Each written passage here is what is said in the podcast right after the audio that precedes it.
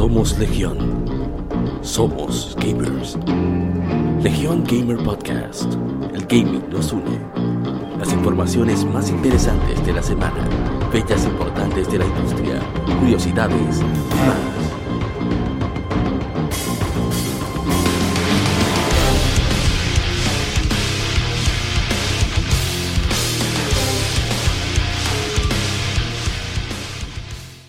Bienvenidos amigos al episodio número 41 de Legion Gamer Podcast.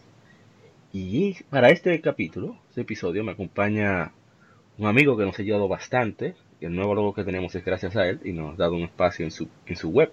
Se trata del señor Murph Charles. ¿De lo que es, señor Murph? Hey, Amaury, ¿cómo tú estás? Todo bien, gracias, gracias. Ah, nítido. No, él es el, el fundador o conjunador, porque creo que tu, tu, tu, esposa también es parte del proyecto, ¿verdad? Desde el inicio. Sí, ella fue prácticamente la que me dio el empuje, porque ah.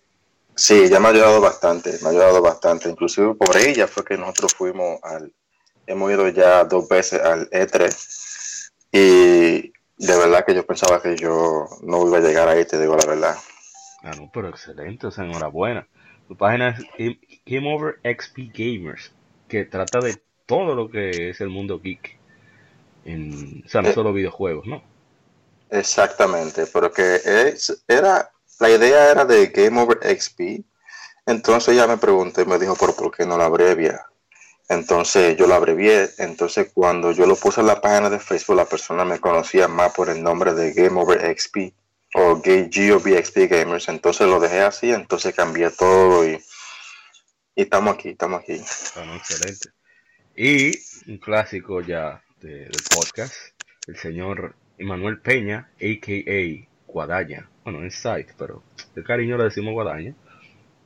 Este tipo me, me, ha tirado por el suelo. ¿Cómo tú estás, Aquí, eh, tranquilo. como decimos siempre en, República Dominicana, en la lucha. En la lucha. Y mojado, no, con, con esta llovedera. Mojado, no, ¿cómo ah, no, Yo me he salvado, me he salvado. Mi, mis compromisos son tempranos, casi todos. Así que me he salvado. Bueno, en esta semana tenemos varias informaciones interesantes. El Game Informer tiene unos juegos muy especiales, tan especiales que le hicimos un capítulo solo para ellos. Y en el tema de la semana tenemos lo que es, es la infancia gamer 2.0, hablar de de todas esas memorias de que uno tenía cuando niño. Ya hicimos una, una vez lo, lo contamos, pero ahora tenemos a, a, Murph. Quizás nos recordemos de más detalles de aquella época en la cual no sabíamos ni de política, ni de cuentas.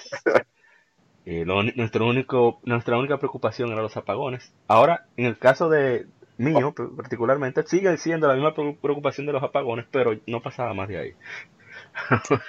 de no, mira, tú supieras que cuando esos apagones se daban largometraje allá en la República Dominicana, yo lo contaba. E inclusive, tú sabes lo que yo hacía. Yo dejaba la luz o dejaba un bombillo emprendido del cuarto. Si yo estaba durmiendo, obviamente, la luz te molesta, tienes que apagarla. Entonces yo dejaba la luz de un bombillo prendido para cuando llegara la luz, yo darme cuenta de que llegó la luz. Si era tarde de noche, por ejemplo, si eran ya las una de la mañana, dos de la mañana, llegara la luz, entonces así yo podría seguir jugando un poquito. Ya, ya ustedes saben lo bueno que estará el tema. Bueno, pero antes de pasar al informe tenemos que hablar de el vicio de la semana. Vicio semanal.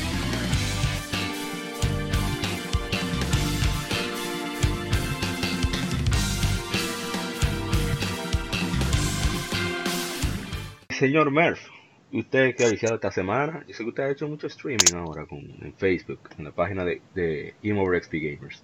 Sí, y sí, te digo que eh, eso lo, el vicio mío de esta semana ha sido God of War en el modo más difícil. Y sí, está sumamente difícil, pero obviamente ya cuando tú sabes la mecánica y hasta dónde tú vas, la cosa es un poquito más fácil. Y, y el, el próximo vicio para la semana que viene, aunque no, la, aunque no va con la pregunta, va a ser la de Forza Horizon, la, de Microsoft. Ah, sí. Sí, sí, sí, le han dado muy buenos puntos, le han dado muy buenos reviews, entonces quiero tratarlo. Por ahora tiene supuestamente el mejor, la mejor puntuación de Metacritic que ha tenido jamás un juego de carreras, o sea, agregado, que eso no es cualquier cosa. No, no, excelente. Y señor Guadaña, ¿usted qué ha visitado esta semana? Eh, bueno, me he mantenido con el asunto de Castlevania. Eh, Con toda la Castlevania clásica, inclusive con la misma Symphony of the Night que vamos a tratar ahorita. Eh, no he tenido chance. bueno, hubo un pequeño eh, setback porque estaba jugando, ah, tranquilo, me llevé, se me olvidó grabar. Eh, avancé muchísimo y de buena primera eh, se apagué la, computadora y, no. muchacho perdí, perdí el progreso yo qué vaina sí, sí, dolor. No y aparte de eso Monster Hunter con el evento de, de ahora de Halloween ya, ya le estoy bajando un ching al vicio. Eh, increíble pero ya, ya está bueno ya le di su buena quemada y nada, eh, bueno, eh, no, la quiero decir. bueno, ¿y qué más? ¿Y Solamente. Así, ah, eso voy. Yo estoy preguntando si, si, si había algo más. Bueno, en mi caso yo he jugado mucho Yakuza Kiwami. que cada vez eh, se pone mejor. A pesar de que yo sé en qué termina. Porque yo inicié con la saga Yakuza, con Yakuza 4 que dieron en el PlayStation Plus. Creo que en el 2012, 2013 no recuerdo. Después de ahí me volví loco, no creo que fue 2013, 2014. Después de ahí me volví loco con la saga, Yakuza 4, que lo pone en oferta a veces en la PlayStation Store, pero ahora solamente está disponible para PlayStation 3. Trae un resumen de los tres juegos anteriores, entonces ya uno se, se familiariza mejor con, con, la saga, con esa entrada. Pero también he viciado Rocket League, que esa nunca muere, igual que Monster Hunter para, para Emmanuel. Y también he jugado Dragon Quest 8, Periplo del Rey Maldito, Journey of the Cursed King, que, antes de entrar a Dragon Quest 11, quiero terminar la versión de Nintendo 3DS que tiene un, nuevo final y un par de cositas extra y, con eso me he mantenido esta semana bastante entretenido, felizmente entretenido.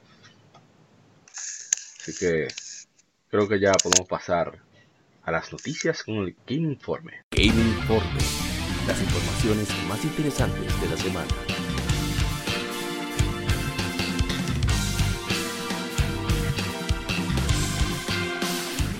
Y comenzamos con la primera información, que es que Phoenix Wright Ace Attorney Trilogy llegará a PlayStation 4, Xbox One, Nintendo Switch y PC vía Steam en todo el mundo a inicios del 2019, anunció Capcom durante su evento en el Tokyo Game Show 2018. Habrá una edición física para coleccionistas y una edición digital limitada allá en, la Tierra del Sol naciente. La colección incluye todos los 14 capítulos de Phoenix Wright Ace Attorney, Phoenix Wright Ace Attorney Justice for All eh, y Phoenix Wright Ace Attorney Trials and Tribulations y presentan con las opciones de lenguaje en inglés y japonés y ofrecen hasta 10 espacios eh, de guardado, 10 aberturas de guardado. Así que Ah, está bien para quien no los haya jugado o, quieran, o quiera retomar esa experiencia. Ese es uno de los, de los, juegos que me introdujo al, al, género de novela gráfica. Yo no era muy fan de, ese género, pero ese jueguito, excelente. No he tratado mucho ese tipo de juego tampoco porque me inclino más a lo que son los shooters y, y los juegos de aventura, pero se ve interesante de verdad que sí verdad. Bueno, Guadaña te puedo decir que como él es abogado. Bueno, yo estudié Derecho eh, y realmente el juego no es realista para nada. Eh, en cuanto a la realidad del derecho, ni aquí, ni gringo, ni japonés.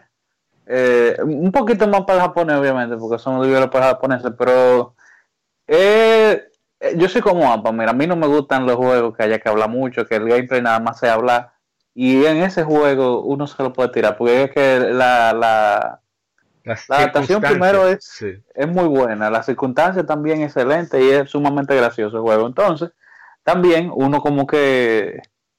Eh, en la, la primera es muy fácil porque no te penaliza. Tú básicamente tienes que subir a juicio y vas presentando pruebas. Eh, en cuanto al caso, para, ¿verdad? para defender a tu cliente, el tipo es un abogado defensor, eh, tú le presentas a lo que sería el prosecutor en, Estados Unidos o al fiscal en, aquí en República Dominicana, al Ministerio Público, tú le presentas la prueba y con eso tú sostienes la defensa. El asunto es que eh, si, si tú presentas, bueno, básicamente, para no hacerte el cuento largo, tú, tú cuestionas hasta una cotorra, la primera.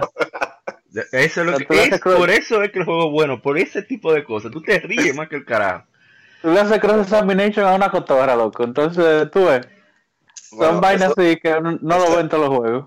Eso, bueno, esos juegos tienen un pequeño parecido al de, bueno, no tanto, porque si ya tú estás hablando con una cotorra es porque, obviamente, los japoneses muchas veces como que se exageran. Eh, se, se, parece mucho al juego de, de Sherlock Holmes, pero que tú sabes que tú tienes que buscar como, como, buscar como evidencia en, ah, ah, en el lugar. Esa es la diferencia. sí. Esa es la gran diferencia, que aquí no temen hacer lo que sea con tal de que sacarte una carcajada. Esa es la gran diferencia. O sea, tiene su momento de seriedad, pero de hecho el primer capítulo es, trágico. Pero que tú te ríes, o sea, no te ríes, pero te saca siempre una, sonrisa el juego. Y, creo que, por, eso le, digo, aunque sea en oferta, que, quien no lo haya probado, que, esté pendiente. Porque yo creo que, que lo vale. Muchos duraron también para sacarlo porque el juego tiene de GBA, en GBA salió en japonés. Eh, siempre fue exclusiva de Nintendo, hasta lo tiraron para celular y ya después de ahí, bueno, ahora esto, pero como, o sea, muy recomendado, sumamente recomendado. Exactamente. Bueno, ya podemos pasar a la siguiente información. Que es que la versión de Switch de Dragon Quest 11, Echoes of an Elusive Age, será, será titulado Dragon Quest 11, Echoes of an Elusive Age S, anunció Square Enix durante su estación de noticias Dragon Quest Paradise en Tokyo Game Show 2018. De acuerdo al creador de la serie, Yuji Hori, maestro Hori, entre los significados de la S en el título son Switch, Special, Shaberu, Shaberu es como hablar, charlar, hablar, y Seiyu, o actor de voz en japonés. Mientras que no se ha anunciado ninguna fecha de lanzamiento, Hori dice que todavía le falta tiempo antes de que esta versión sea lanzada. Dragon Quest 11 X of Elusive está disponible ahora mismo en Occidente para PlayStation 4 y PC. En Japón también está disponible una versión para Nintendo 3DS.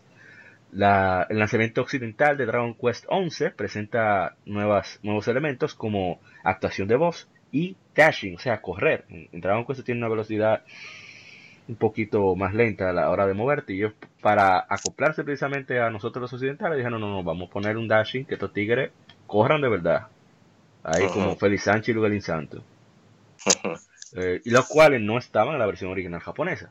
Entonces, eh, parece que le agregarán voces en japonés, pero en Japón hay una gran preferencia por jugar el juego siempre sin voz, para la redundancia. Así que van a mantener esa opción. Si usted no quiere voz, usted la quita. En el caso de aquí en Occidente, creo que no la tiene. Y bueno, que, bueno que se cada vez se expresen más ideas, perdón, más noticias respecto a Dragon Quest 11 para Switch. Que hay muchas personas que lo están esperando. Los que no, como yo, estamos vamos a ver si le damos en PlayStation 4. Así que no. Eh, yo, eso, mira, eso del Dash, estoy completamente de acuerdo. Yo me pongo malo si no puedo correr en un juego. Coño, que tanto caminar tan lento. Ya lo sabe. Bueno, vamos a la siguiente noticia, menos que van a comentar algo más. No, no, ah, no fuimos. Entonces, Konami ha anunciado Castlevania Requiem, Symphony of the Night and Round of Blood, exclusivamente entre comillas, para PlayStation 4. Se lanzará a través de la PlayStation Store el 26 de octubre por 19 dólares con 99 centavos y ya están disponibles las preventas. La preventa, perdón. Semana Requiem, Symphony of the Night Round of Blood se creó en conjunto con Sony Interactive Entertainment Worldwide Studios, incluyen a tanto Castlevania Symphony of the Night como Castlevania Round of Blood. Ambos juegos eh, son los títulos originales mudados para PlayStation 4 con algunas eh, mejoras, incluyendo la resolución 1080p y 4K en upscaling, también varios fondos en alta resolución, también diferentes opciones de renderizado como el suavizado, smoothing y total, soporte total de trofeos. También se utiliza la vibración del DualShock 4, así como los, las palancas, los analog sticks y también el speaker, las bocinas. Así que el, control va a, tener un sonidito cada vez que consigas un objeto. Así que este es el Castlevania legendario, Symphony of the Night. Es, no 100, no, 1000% recomendado, pero a ese precio se puede esperar. Muy buenas noches. Oh, pero se integró el señor, señor Dios mío. Se escapó el hombre. Muy buenas noches eh, y discúlpeme por la, por por interrumpir así de esa manera, sino que tenía un asunto con unos invitados que vinieron de Puerto Rico a participar en el torneo de mañana, el Fighting Fest. Entonces estábamos un calor, calorcito a, a, esos muchachos ahí en el juego de Guilty Gear. Eh, mucha y buenas noches, buenas noches a Mev Charles, que no, no lo conozco, y a Emanuel, a, a Guadaña, que cree Guadaña, sí, correcto. Y nada, y para comentar, para, porque ustedes saben que interrumpí de manera brusca, el por más, el por más sinvergüenza y mediocre que ha podido tirar Konami en todos estos tiempos. bueno, sí. Konami, porque yo tengo una cuanta compañía por ahí. Está bien, sí, sí. El por más mediocre que he podido ver, porque primero 20 dólares, que es está muy caro en ese sentido para juegos el primero salió en el 95 en la consola de MSX y el segundo salió en el 97, casi 98 en el PlayStation, en el Saturno. Hicieron y uno lo saca gratis con la compra o con eh, la descarga de la, del remake que hicieron para PSP. Y viene Konami, te lo quiere vender a 20, un, juego que eh, tiene décadas atrás, que a pesar de que sea bueno, excelente, los dos son muy buenos, pero por favor, dos juegos Dos juegos. Mira el lado bueno. Mira el lado bueno. No es un maldito pachinko. Eso es bueno. bueno, tengo, para, tengo para aportar que Castlevania Symphony of the Night, yo creo que ha sido una de las mejores que Castlevania que ha hecho Konami. Sí, sí. Parte algo, No, parió Metroidvania, parió el género. Sí, sí y, y es increíble.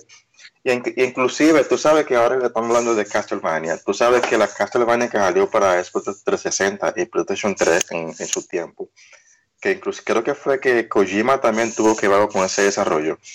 Fue un juego muy bueno, pero el problema está que no fue como se esperaba. Exacto, no era Castlevania, era... Exactamente. yo, le, digo el Lord of War o, Shadow o God of Shadow. Sí, sí, sí. O sea, es un juego decente, pero no pero, pero, pero, aportando un poco con lo del precio, yo no sé, pero para mí yo no lo veo tan caro. No lo veo, no, para mí no lo veo que 20 dólares sea una... Sí, para muchas personas sí puede que sea algo sumamente caro, pero para mí no lo veo tan... No, eh, desde el punto de vista a lo que se refiere Eric, es el hecho de que ya es un juego que... Muy viejo que tiene ya mucho tiempo que salió, no le están haciendo ningún tipo de modificación, o sea, no es un remake ni nada. No, es un trabajo, es, verdad. por, por viejo no, pero para mí no es un trabajo. Control C. ya lo han porteado. Ya lo han porteado para, para, creo que está en la PC Store, creo que. Yo, creo yo lo tengo en el PlayStation Exacto. entonces, la misma compra. Entonces no, no es obligatorio ahora dar eh, comprarlo en el 4. Si usted lo tenía en PlayStation 1, también no obligatorio volverlo a, comprar ahora para PlayStation 4, para verlo de que escalado. Yo, yo admito desde que te da 5 dólares, eso viene. Lo que pasa es eso, es como que vayan a tirar, eh, eh, Charles, y discúlpame, y discúlpame, Mauri, como si fueran a tirar Resident Evil 4 HD ahora para Play 4 y para Xbox One y te la pusieran a 40, a 20 dólares igual, donde un juego que nada más le falta salir en smartwatch digo, no es malware, no, le falta salir en MP3 Player. Pero sale para Play 4, dar ese en 4, Ah, también. Ah, bueno. Entonces, ahí es donde voy. O sea. y, tú sabes que es lo peor, que a un precio que si te lo pusieran a ti por lo menos, o te ponen dos juegos, aquí de Capcom por lo menos, estoy hablando de, de Resident Evil ahora, si te lo pusieran a ti por lo menos eh, 20 dólares dos juegos, ¿me entiendes? Pero te están 20 dólares o no sé cómo está ahora, porque pasa, un juego individual, un juego individual, que prácticamente tú dices, pero ven acá, ¿qué es lo que está pasando aquí? Porque yo voy a pagar 20 dólares por un juego individual. y ya salió, exactamente, y es como dice el amigo que entró así, no, no, no, no, no le. Sí, Señor Eric. Sí, exacto. que si, un- yo que podía- si un- que si le ponen alguito, por lo menos, engáñenme. que- Claro. Que, que nosotros lo que ven- vemos cualquier cosa que nos guste y decimos, sí, lo voy a comprar por eso, no importa. No, y No, que pero eh, mira, Eric. podido- Ajá, dime, Guadaño. Del aspecto, de otro aspecto, yo te quisiera decir que eso no está tan mal, porque, oye, lo que pasa, ok, vamos, vamos, vamos a estar claros, Castlevania hizo eso, por, eh, de que Castlevania, perdón, Konami Bueno. hizo eso por una situación de negocio. Eh, yo, eh, bueno, no sé si le llegué a mandar el artículo, el asunto es que Japón aprobó una legislación en junio que este, hizo a los casinos legales. Entonces, eh, la industria que tenía Konami, ¿verdad? En cuanto a juegos, que estaba generando más ganancias, eran los party slots. Permita, permíteme interrumpirte, eh, Emanuel. El, Mm. el pachinko no se considera casino en sí. O sea, Exacto. No, ahí eso- voy, ahí voy. Dale, dale para allá. Tú, eh, está el asunto que son los, los slots, que son las máquinas que tú metes, la- unas bolitas que tú compras, eh, y, y te- lo único que te dejan son más bolitas, ¿verdad? Que no tienen valor intrínseco eh, cada, cada bolita, o sea que no valen nada. Pero frente al negocio donde están las pachinko, hay un sitio que te cambia la bolita por premio. Entonces, ¿verdad?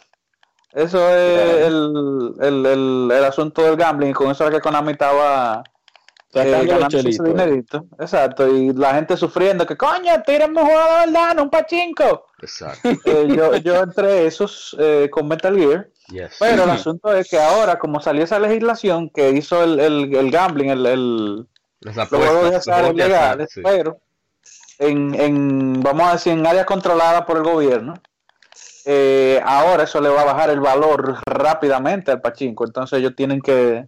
Ahora, ahora no quieren venir a poner carita a nosotros, nos Claro. tiran... eh, Ellos- ellos- No, ellos- lanzaron eso para probar las aguas, para ver cómo está la Exacto, marea. no, para no- probarla. no se olvidaron de ustedes, señores. Estamos, ey, No, estamos eso aquí. sí. Pero Konami tiene su gimnasio y sus cosas, pero cuando hablo de mediocridades, porque las sagas, se han perdido varias sagas, principalmente la de PlayStation 2, que Ay, fue sí, la, la Men of Innocence y la Course of Darkness, que ellos pudieron haberle incluido en ese, en ese combo. Y hubieran inclusive haber inclu- eh, eh, pudieran haber incluido también las Glory Shadows si querían también en ese mismo convito. Un convito de wow. bien Ahora- sabroso. Mira, bien- ese, y bien jugoso. y ese Vamos quedarnos de vamos a quedarnos de Por favor. No, pero pudieron haberlo No, incluido. No vamos a volvernos locos. espera, Marx iba a decir Porque- algo, dele, señor. No, mira, Sí. y, y- no, y él dijo la de Lord of the Shadows, es un, eso a mí me gustó bastante, te digo la verdad. Aunque eh, si, no me, equi- si no me equivoco, ese era, la, ese era eh, la, la, la edición que tenía dos discos, ¿no? ¿Verdad que sí? Sí. Bueno, para, para tenía tres. Tenía tres. Porque que, es como que, como que Capcom, ah, mira, otra cosa. Y ya para finalizar mi comentario, que Sí, es sí, como que Capcom, ah, le decimos, ahora le decimos a gente cobra, por eso mismo, es veneno y veneno. Sí. Sigue, sigue.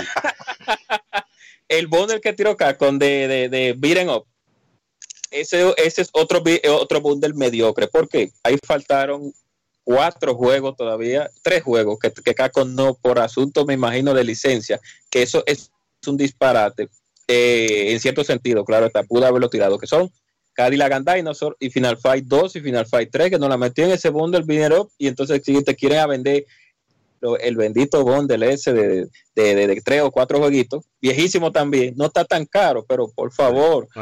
Tíramelo completo. Vamos, Y el igual Castle, pero bien. vamos a pasar a la siguiente información porque ya tenemos 10 minutos ahí ya lo.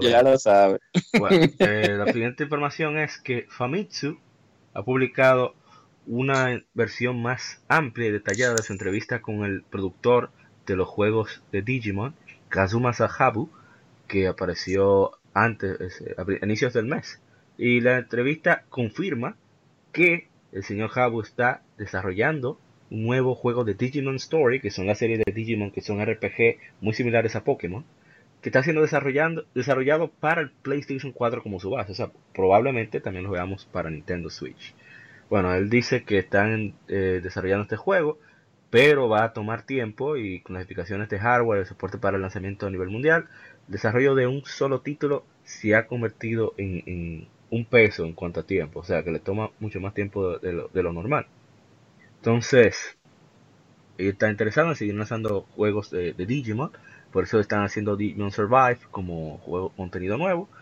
Y aprovechando el nuevo aire que tomó Digimon a nivel mundial con la última serie de, anime que salió. Y bueno, con respecto a juegos próximos de la saga, eh, ellos dicen que en el mundo de los juegos, sus jugadores que no conocen Digimon pueden disfrutarlo desde el principio. Es cierto, fue mi caso con Digimon Story Cyber Sleuth. Yo no era, no soy muy fan de Digimon, pero ese juego me, atrapó por completo. Es una serie que es bastante longeva. Y, y bueno, ellos van a hacer a tratar de que los juegos sean fáciles de, de, poder ingresar en ese aspecto. O sea, no de que sea un juego súper casual, pero sí de que tú puedas integrarte, no importa que sea la segunda, tercera, cuarta entrega de la serie. Así que Demon Survive saldrá para PlayStation 4, Xbox One, Switch y PC en 2019 y en Japón solo se lanzará para PlayStation 4 y Switch. claro. Nada, qué bueno que los numeritos están buenos para que ellos lo lancen en América. Eso debería cerrar en Japón. Pero el presidente renunció hace un tiempo. No, no, el no presidente tanto él no debió de renunciar. El de Japón, no debió de renunciar. Se rindió, dijo, no, no, no, toma. Yo sé, sí, pero yo sé que los japoneses son, pero él no debió de renunciar, es lo que debió de, de tirar las... Yo sé que ellos han tirado, bueno, no tiene nada que ver al caso. sigamos con Digimon. hablando de Xbox, eh, Microsoft ha anunciado XO18, una celebración global de todo lo relacionado a Xbox, que se llevará a cabo del 10 al 11 de noviembre en el cuarto Fan Fest anual de Xbox en la Ciudad de México. Eh, no, 10.000 fans van a allá. y además recuerda que Xbox es una marca muy que ha tenido mucho éxito en México. Tanto así que en los canales locales de televisión tú veías anuncios de Halo 3, Halo ODST, eh, Gears of War, y, ellos fueron los que iniciaron a doblar videojuegos en México de alto, con gente de alto calibre como Mario Castañeda, con Real, sí, sí, sí, sí. Carlos II, la voz de Piccolo como, como Birdie, el rubio de Gears of War, así que eh, no te pierdas, México es un, repito, lo dije en, el especial de Pokémon, espero que lo chequen. México es el mercado más importante de Latinoamérica y, poco a poco está pasando va a pasar a España en unos cuantos años. España ah, consume aproximadamente unos 2.200 millones de dólares de videojuegos en videojuegos al año y México va por 1.500 millones. Así que. Qué bueno, entonces. Ahí me, cayó la boca Microsoft. Me cayó la boca ahí, la gran. Sí, México, México, es un, país también fiel a, a, muchos productos. ¿Me entiendes? Sí, y ellos, ellos son muy. Bueno, yo para decirte que el clan que estoy, yo estoy, es mucho mexicano. Y esa gente defiende en eso a rajatabla. Eso a capa y espada, como decimos también nosotros. Defienden ellos su, su, ah, consola. Qué bueno, qué bueno. Así que debe de ser, porque de verdad que a Microsoft le está, la, está pasando su centro en esta generación. O sea que qué bueno que hay un soporte. Y bueno, X, XO18 tendrá nuevos, eh, muchas sorpresas, eh, estrenos de juegos será el episodio más grande de Inside Xbox jamás. Inside Xbox eh, se transmitirá el 10 de noviembre de 2 a 4 de la tarde. Eh, creo que es hora México, no estoy seguro. Y también tendrán cobertura adicional a través de Mixer, que es el servicio de streaming de, Microsoft, todo el fin de semana. Ellos tienen su página oficial para más informaciones. Que escuchando el podcast de, del, podcast de origen dominicano de Peña, me enteré que a, través de XO, que la última vez que se hizo creo que fue en 2006 en Barcelona, ellas presentaron por primera vez, se presentó Halo 3, se presentó Assassin's Creed al mundo por primera vez. Y por lo tanto, estamos hablando de un evento fuerte. No, no va a ser un, una par de cositas. Va a ser un, evento importante. Y qué bueno que Microsoft esté desde ahora preparándose para la siguiente generación. Todo lo, que ellos están haciendo ahora es prácticamente a futuro, a largo plazo. Y, eso es bueno, que, haya competencia para que haya mejores ofertas para nosotros y tengamos que sentarnos a analizar, ok, ¿qué me conviene más? Y no decir, este, este, este, que, este va a Exacto. ¿Cuál me va a volar menos? ¿Cuál me ofrece más por, por, por mi dinero? Y eso, esa, ahí es donde se pone interesante, porque, había, un, había una, ah, hubo una generación antepasada que no había manera de tú decir eso. Sí. Igual. Hablando, siguiendo con Xbox, Microsoft anunció el, los juegos eh, gratuitos para los suscriptores de Xbox Live Cold en septiembre, eh, perdón, ah, pero esto de septiembre, no, de octubre, eh, mm. Overcooked, que estará todo el mes, también del 16 de octubre al 15 de noviembre, Victor Brand, son para, son para Xbox One, y de Xbox 360 del 1 de octubre al 15, Stuntman Ignition, que es compatible, retrocompatible con Xbox One, y del 16 de octubre al 31 de octubre, Hitman Blood Money. Mira, yo, de verdad, yo te voy a decir algo. Yo soy un fanático de Xbox, así mismo como soy un fanático de PlayStation, y también porque tengo esa consola.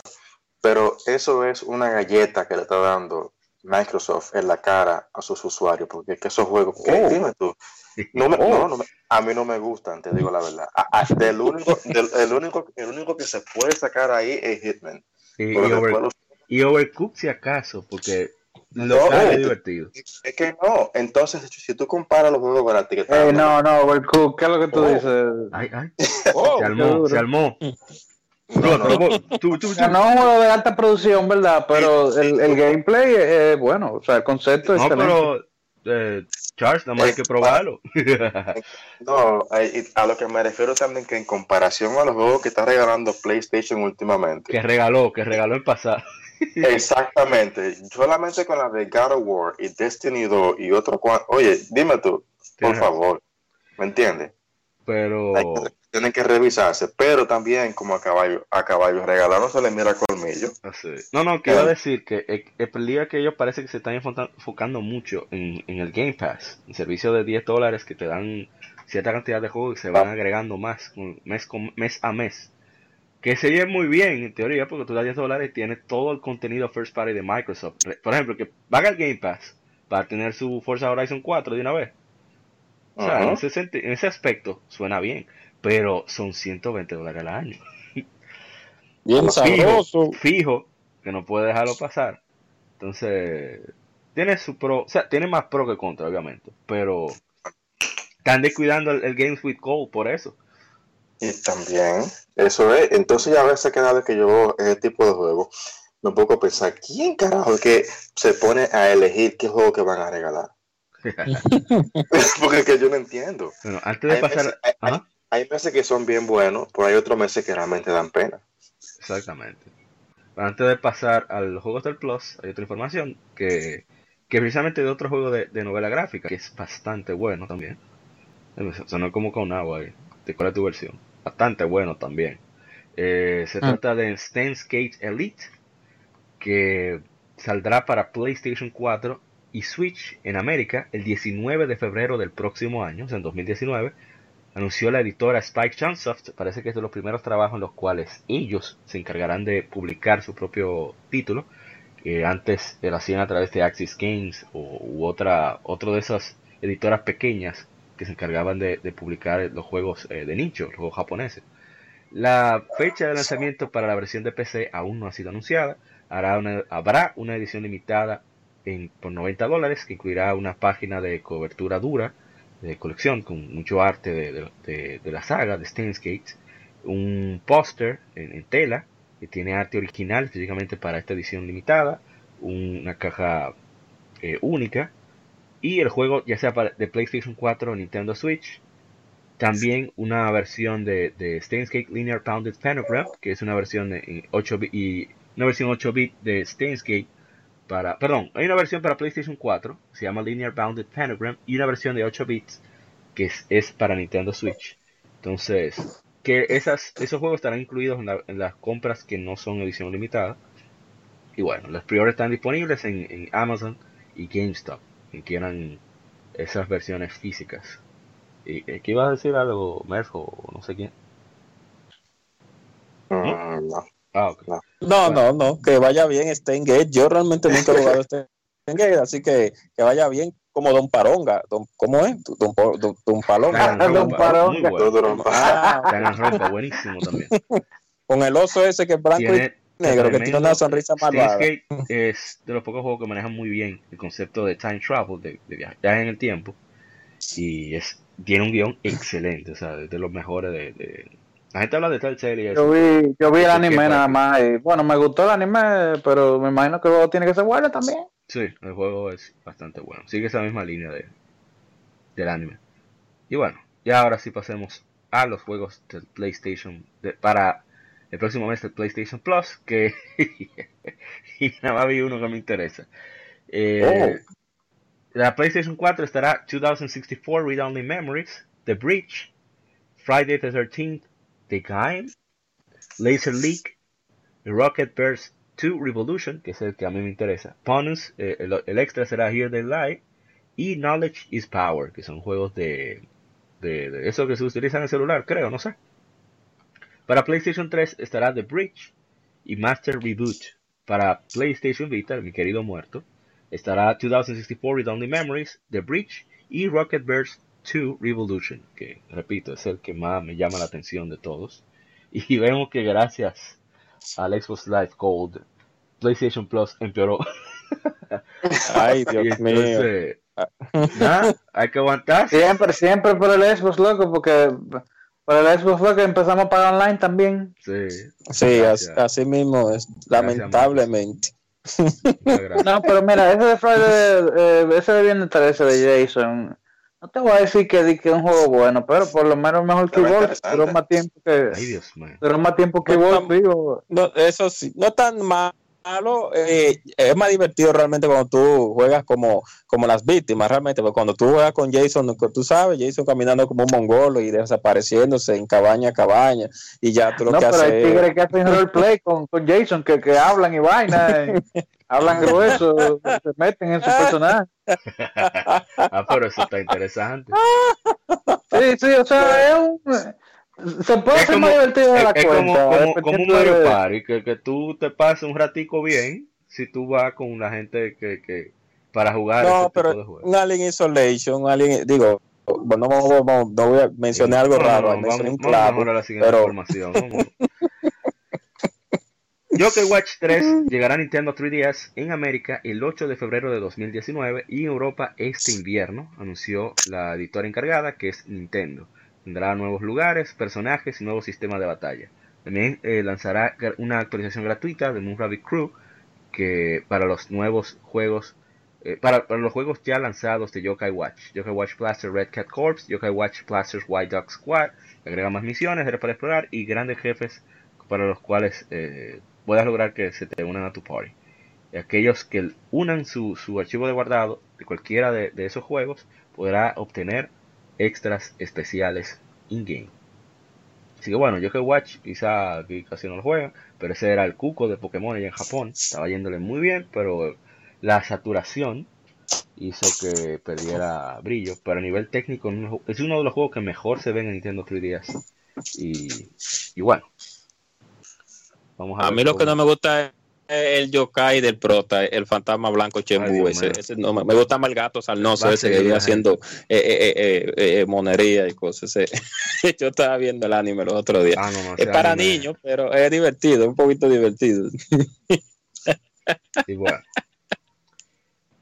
Ahora pasaremos a, a, escuchar más, bueno, a, a, comentar más detalles de Project Judge el cual tengo ahí para el demo que lo descargué de la store japonesa. Tengo que ver si, si hago un pequeño stream rapidín del juego. Eh, ellos lanzaron un, un, trailer de gameplay que presenta historia de, de, Project Judge. Es un juego de acción de suspenso legal. Ahí está Guadaña para que lo quiera jugar. Del estudio oh. Yuga Gotoku, o sea, los responsables de Yakuza, cuyo protagonista es Takuya Kimura. En el primer trailer que va de 5 a 4 minutos, este trailer dura 11 y 6 minutos. Project Judge es un juego de, acción, aventura con elementos RPG muy parecido a Yakuza en el sentido de que hay peleas y cosas, pero aquí tú tienes que investigar crímenes, hay, ¿cómo se dice?, tráfico de personas, drogas, etcétera, etcétera. En vez de tú estar trabajando con de la pseudo delincuente, como el caso de Yakuza, o sea, digo pseudo porque Kiryu hace de todo menos delinquir en Yakuza. Pero aquí tú estás con la ley y ves ambos lados, o sea, ves la corrupción, ves ese tipo de cosas que también se tratan en, en Jackson. Así que va a estar muy interesante. Y, voy a ver si, si para mañana, si es posible, o sea, cuando salga el podcast, ya habré hecho, supongo, o haré el, el streaming del demo. El juego se ve muy interesante y vamos a ver cómo les va. Ya está anunciado aquí para, para Occidente. Ya lo están, iniciaron la localización, lo tanto quizá lo veamos en abril, junio, qué sé yo. Y otra noticia, creo que ya estamos casi terminando. Sí, ya esta es la última. No habrá PlayStation Experience 2018. Anunció el encargado, el jefe de, Sonic Interactive Entertainment Worldwide Studios, Sean Layden. Él dice que esto va a ser decepcionante para algunas personas, pero no tendrán el PlayStation Experience. No, tendré, no lo tendremos en los Estados Unidos este año.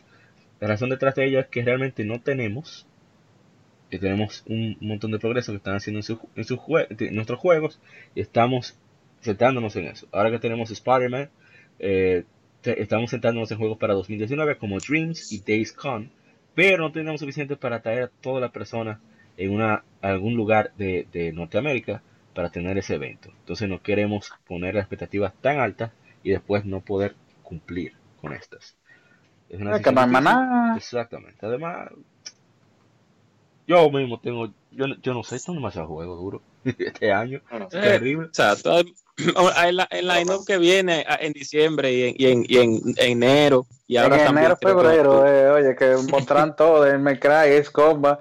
Oye, eh, eh, los rumores del Armored Core para 2019. 2019, por lo menos para mí, es mi año de PlayStation. Todos esos juegos que, tienen mucho que deben de. Vacía.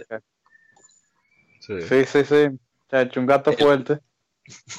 El doble sueldo, guárdenlo, por favor. Está fuerte. Bueno. No, mira, aquí, ahora que yo que estoy aquí en los Estados Unidos, no sé si usted.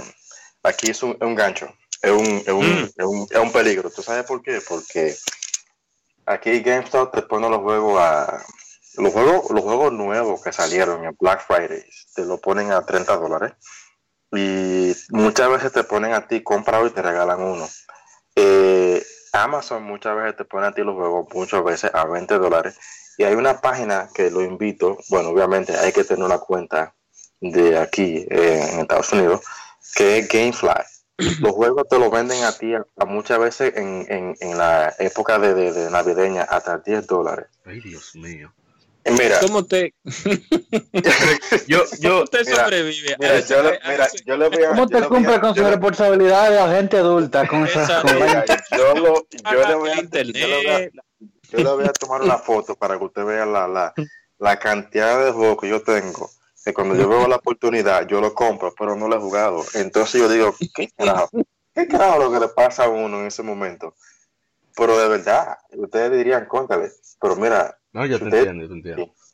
Mira, ustedes te verán que ustedes hicieran también.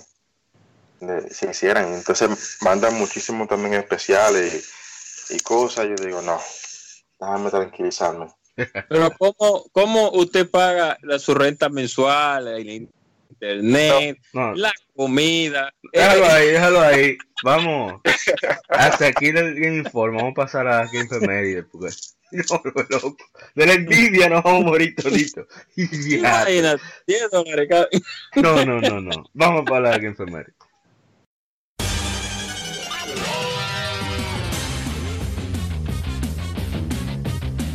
Puedes escuchar Legion Gamer Podcast en iBooks, Spotify, TuneIn, iTunes, Google Podcast y demás plataformas de podcast de su preferencia, buscando Legion Gamer Podcast. Recuerda seguirnos en las redes sociales como arroba Legión Gamer RD. Visita nuestra página de Facebook para que seas parte de nuestros streams de las Game donde recordamos y jugamos algunos juegos de su aniversario.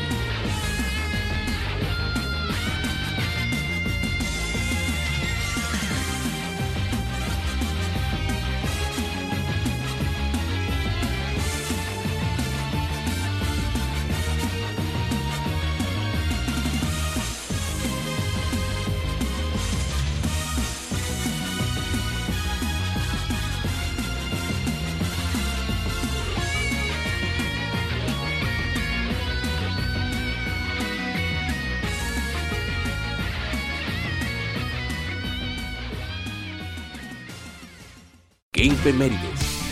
Aniversarios de juegos y consolas.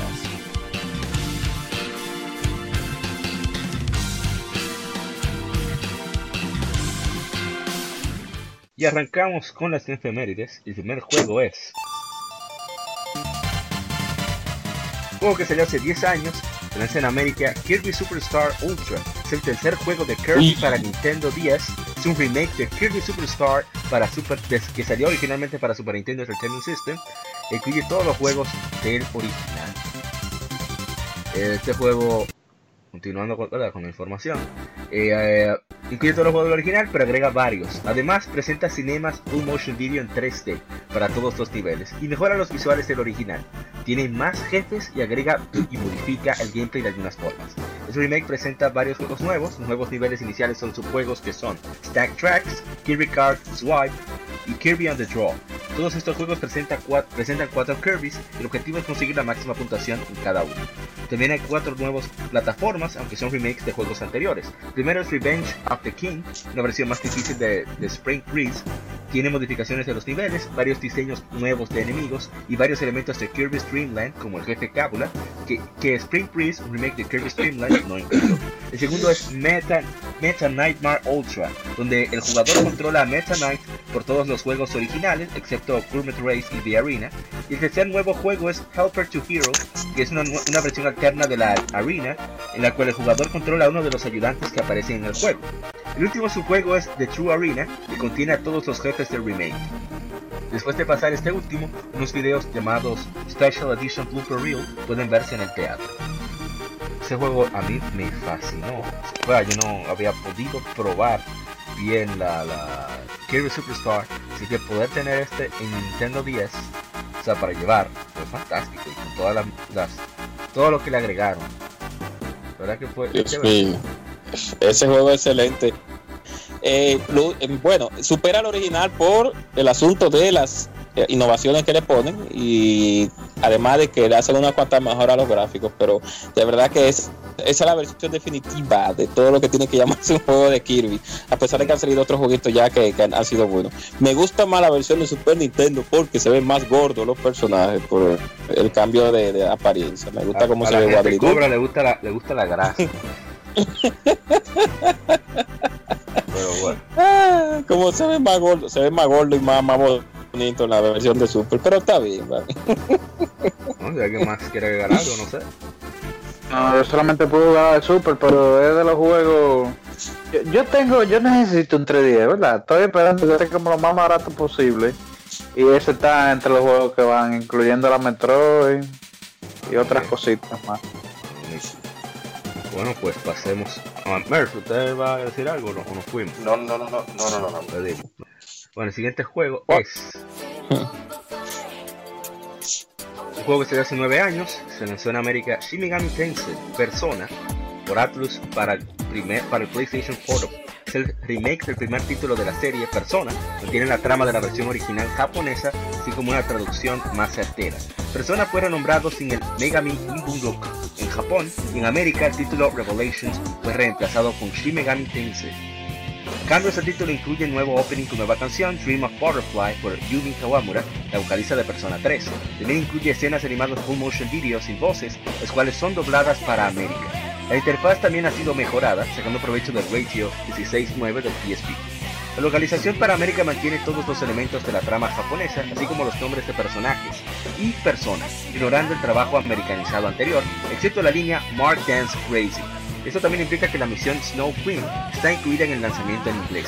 Ambas versiones incluyen la banda sonora de Persona en dos discos, con nueva música, así como remakes de ciertas piezas originales. Eh, bueno, aquí el experto residente en persona, el señor Guadaña, no sé si lo jugó. Sí, yo la. Pero solo el, el, el, el remake, no, ¿verdad? No. Porque nunca debo decir que, que el, Play- el Play 1 le, le, le di mucho calor y obviamente que es el que se quedó en Japón. Sí. Tampoco le di calor emulado, vamos a decir. No, pero la persona uno vino para América, es sí vino, claro. Uno- inclusive nicho aquí en este país conozco ahora de persona uno cuando salió en play ¿qué es eso?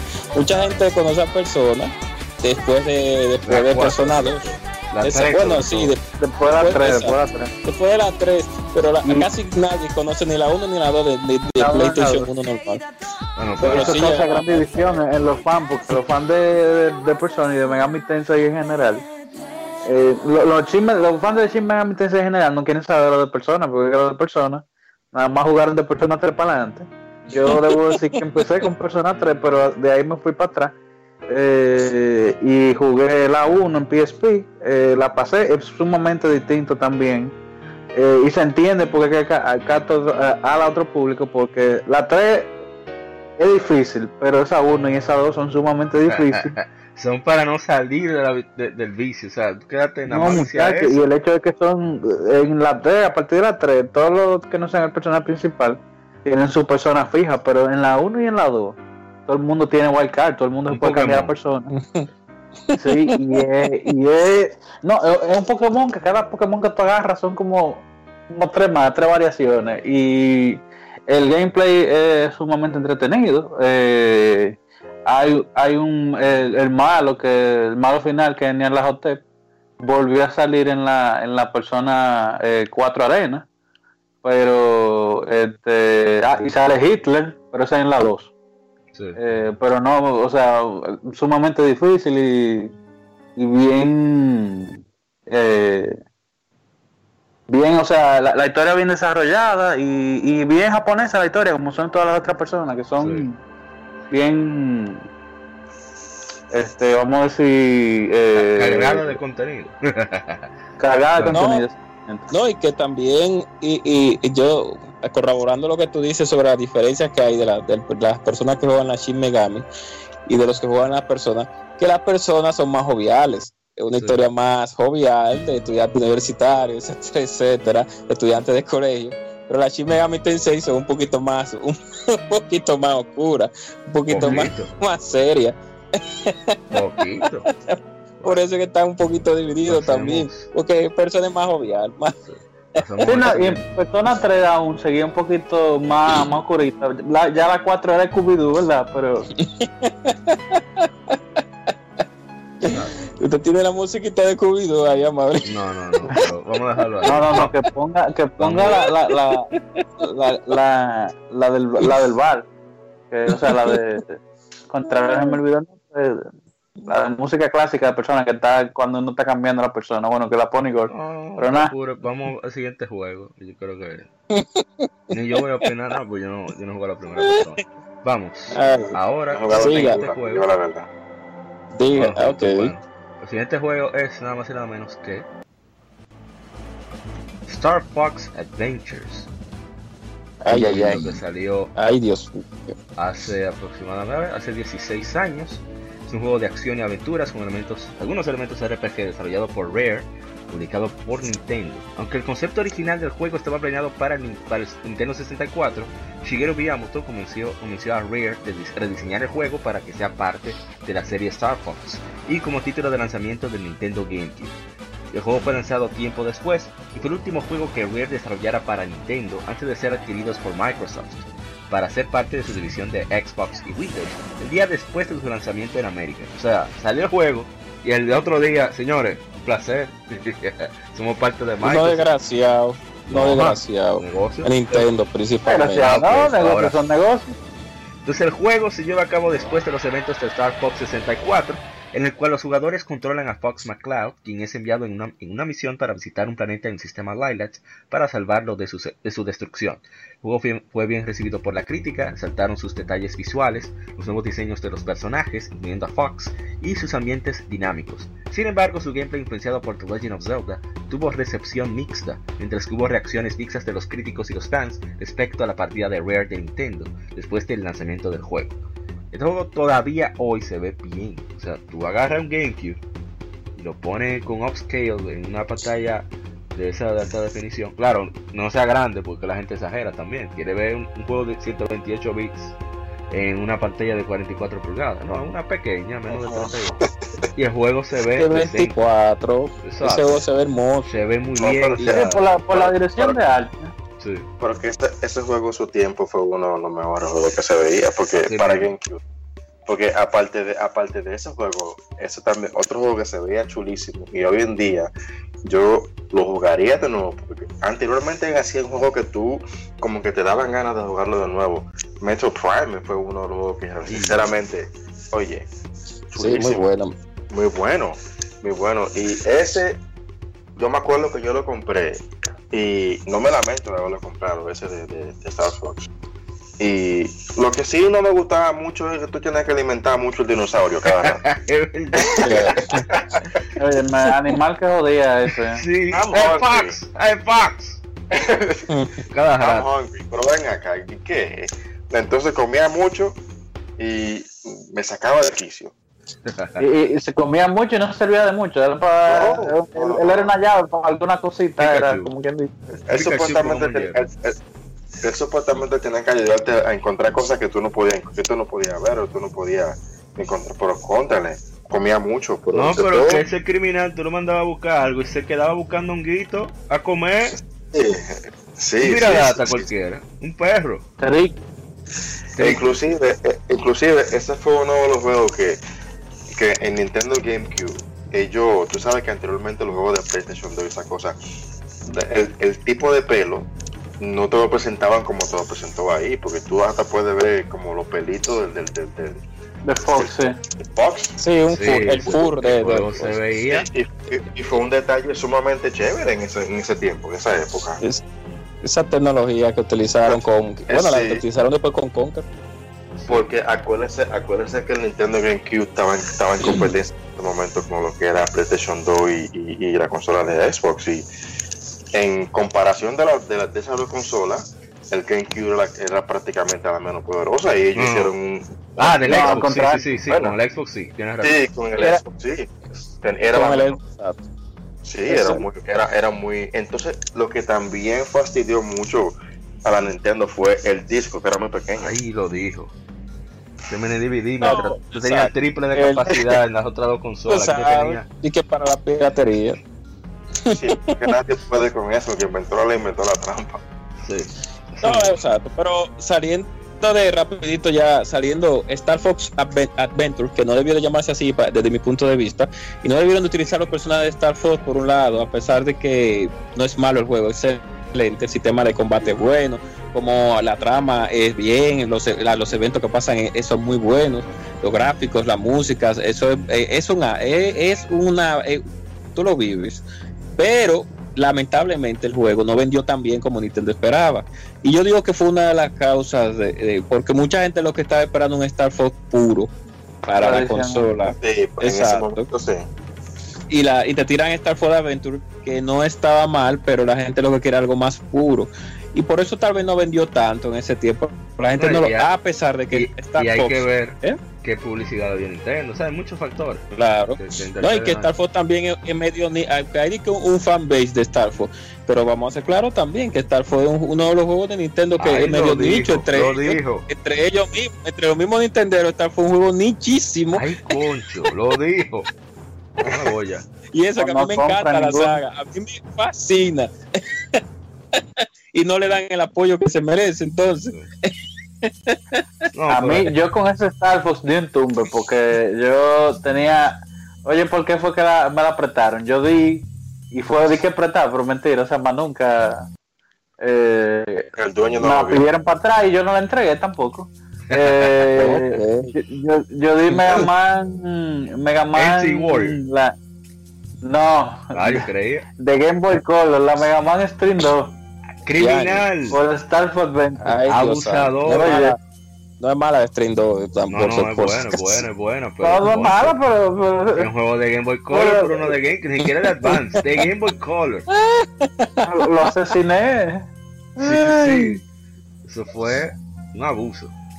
No, pero este juego, la Eh. que yo tengo con Star Fox Adventures es que te ponen a veces en misiones de que tú tienes que eliminar a, a defender, por así decirlo, a ciertos personajes que en el stream que hicimos se vio eso, que no pude avanzar. ¿Y dónde que está? Tú no sabes dónde es que están toditos, están escondidos, eh, los benditos dinosaurios del teatro.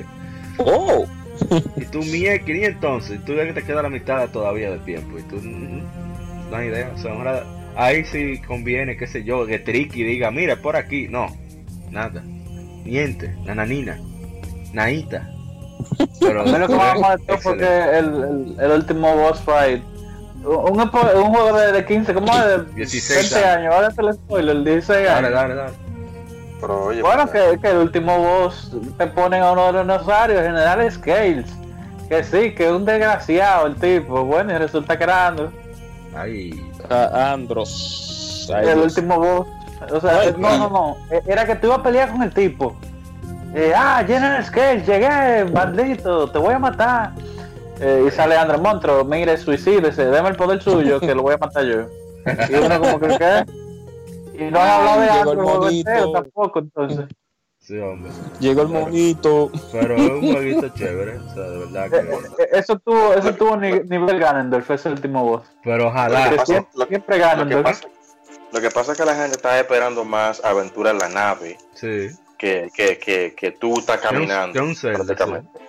Exactamente. que Oye, tú estás como caminando. quiera, me gustaría mucho. No, que pero es, es lo que yo digo, que fue tan Zelda que el último boss fue Ujú. Ganondorf. Sí. hizo la Ganondorf, porque Ganondorf nunca es Ganondorf, pero. O sea, el, el malo Sí. principal del juego nunca es Ganondorf, pero siempre Ganondorf. Exacto. Porque Yo lo que quiero ojalá. saber- ¿Ah? ¿Qué tú quieres saber? No, yo lo que quiero saber es por qué, por qué el cosa, el, ¿cómo que se llama? El maestro de, de, de Star Fox, el, el Pepper, ¿es que se llama? Sí, Sí, el conejo. Pepper. El conejo, ¿por qué es un conejo? Porque, ¿Y por qué Andro es un mono? ¿Por qué podían poner un chivo o podían poner una jirafa? No, no, es un perro. eh, no, pero oye, oye, eso está pensado para que tú veas. Dale, Eh, el, el que le paga a Fox es General, General Pepper, que es un perro, eh, y Andros es un mono que es malo, pero en Japón Sí. eh, los monos y los perros son se enemigos. pelean. Sí, sí. Exacto, ah, son- por eso es. Chihuahuas, ah, mira qué bueno que me lo dijiste, yo no lo sabía. Los, los chihuahueños se pelean con los, con los monos chimpancés allá en No, no, Japón. no, los, los, los los, los perritos marrones de Japón. Sí. Los, que tienen la cola- Ah, ok. Ah. Eso, Sí, como son- hay muchísimo en el campo, que hay monos también en los campos de allá, algunos, se iban peleando, por eso es. Ah, por eso es que General Pepper es, un bulldog. Porque, no, pero General Pepper es un bulldog. Un sabueso, Sí. realmente. Un Un sabueso. Pero, ya, pero, ah, mira, gracias por, por la información. No, No, lo sabía. guadaña de los fans que compran, no de esos rastreros. ¡Oh! Sí, sí. Dicen que Ah, se La única que yo compré fue la de, los fue la de 10 y es porque no tenía 10. No, no, no, pero es que Oh. no, no, déjalo ahí, espérate, no exageremos Oh. tampoco. Pero vamos Tipo, a, claro. vamos a continuar. Seguimos. El próximo juego que está de aniversario, nada más y nada menos que Sly Cooper. En Europa se llama Sly Raccoon. Salió hace 16 años, del mismo día de Star Fox Adventures. Se llamaba, aquí en América se llama Sly Cooper and the Thieves Raccoon- Un juego de plataformas y sigilo creado por Sucker Punch Productions para el PlayStation 2. Fue publicado por Sony. El juego tuvo tres secuelas, Sly Cooper 2 Band of Thieves, Sly Cooper 3 Honor Among Thieves y Sly Cooper Thieves in Time, que es la cuarta parte. En noviembre de 2010 fueron lanzados como The Sly, parte de The Sly Collection, que es un, port remasterizado en un solo disco para el PlayStation 3, y en 2014 fueron lanzados para PlayStation Vita. El juego se enfoca en un maestro ladrón, Sly Cooper, un, un, mapache, y su banda Bentley, la tortuga, y Murray, el hipopótamo, mientras buscan a los cinco malignos para recuperar el Tibus Raccoonus, libro con la acumulación de todos los movimientos de robo de los ancestros de Sly. El juego fue elogiado por usar una variación de renderizado de cel shading, cual se usa para dar la intención de film noir, mientras que mantiene renderizado como de una película animada a mano. Fue criticado por ser muy corto. Una película animada CGI basada en el juego vería su lanzamiento en el futuro, pero no se ha confirmado fecha. El juego es súper divertido. Es un... Yo no soy fan del sigilo, eh, Guadaña lo sabe, Manuel lo sabe. Yo, el sigilo y yo somos enemigos. Pero aquí como tan chévere, o sea, tú vas detrás del enemigo y tú ves que está brillando un bolsillo, te agarra ¡fuap! y le roba todo el dinero, poquito a poquito. Y da muchísima risa eso. Sobre todo, yo, a mí me gustan mucho los, los mapaches, de por sí. Porque ellos... No, no, no. Mm. No, ¿eh? no, mira, te digo No, no, no, de gente- lejos, ¿qué pasa? Esa- Es como los ratones. Esa, esa, esa, esa gente no se confundieron porque los mapaches son ladrones, de verdad. Por eso mismo. Pero es que me gustan, pero es porque yo no los tengo cerca. Ese, ese juego, ese juego es nicho en este país, porque mira, tú hablas de slides, tú, tú, que tú jugaste tú jugaste Sly Cooper, ¿qué? pero, pero si no has jugado Ratchet and Clank, imagínate Sly. Entonces, es súper divertido porque a pesar de que el sigilo es parte de la mecánica de gameplay, si te descubren, tú das tu fuetazo y resuelves. no, no te queda manco, ¿no? Entonces, tú descubres habilidades, tú, tú, como tienes que llegar a, a, los lugares, a, los objetivos, también es súper divertido, tú ves que Sly va calladito y qué sé yo cuánto, y, se roba todo lo que puede y va rápido, qué claves para abrir una caja fuerte, que es donde están las páginas del Vivus Raccoons. Y la verdad que e, es súper divertido el juego, uno se ríe muchísimo. Y además Carmelita Fox, que es como la, la policía, Montoya Fox que es la que está detrás de Sly todo el tiempo para meterlo preso. Y Sly le hace muchísimo teasing. Que ese juego saliera ahora, yo creo que tuviera problemas Sony por, por sexual harassment de, de, un, de un raccoon, de un mapache a una zorrita. Porque eso es de que no, que te voy a meter preso. Y Sly viene, para, le pone a la esposa y le da un beso y se va. Y ese quilla más que el diatre. y a cada rato le hace esa maldad. Y, y es súper, de verdad que es muy recomendado. Eh, si tienen PlayStation Vita o PlayStation 3, consigan esos juegos que, que, valen la pena los tres. Y no sé si malo va a comentar sobre Slack o, o seguir. No, yo jugué esa, la, la, esa misma, Play, pero la versión Play 3. Eh, me gustó mucho, pero no la acabé porque. ¿Qué fue? Era apretado. Yo ni me acuerdo. No, no, no, fue la, acuérdate que la dieron en el Plus. Ah, no, no, no, es que esa es la 4. Mm. Pero que uno está buscando. Ah, no, no, no, no, no. Me confundí, no, no, por. Bueno, ahí no tengo nada que hablar, porque esa es la, esa es la única. Eh...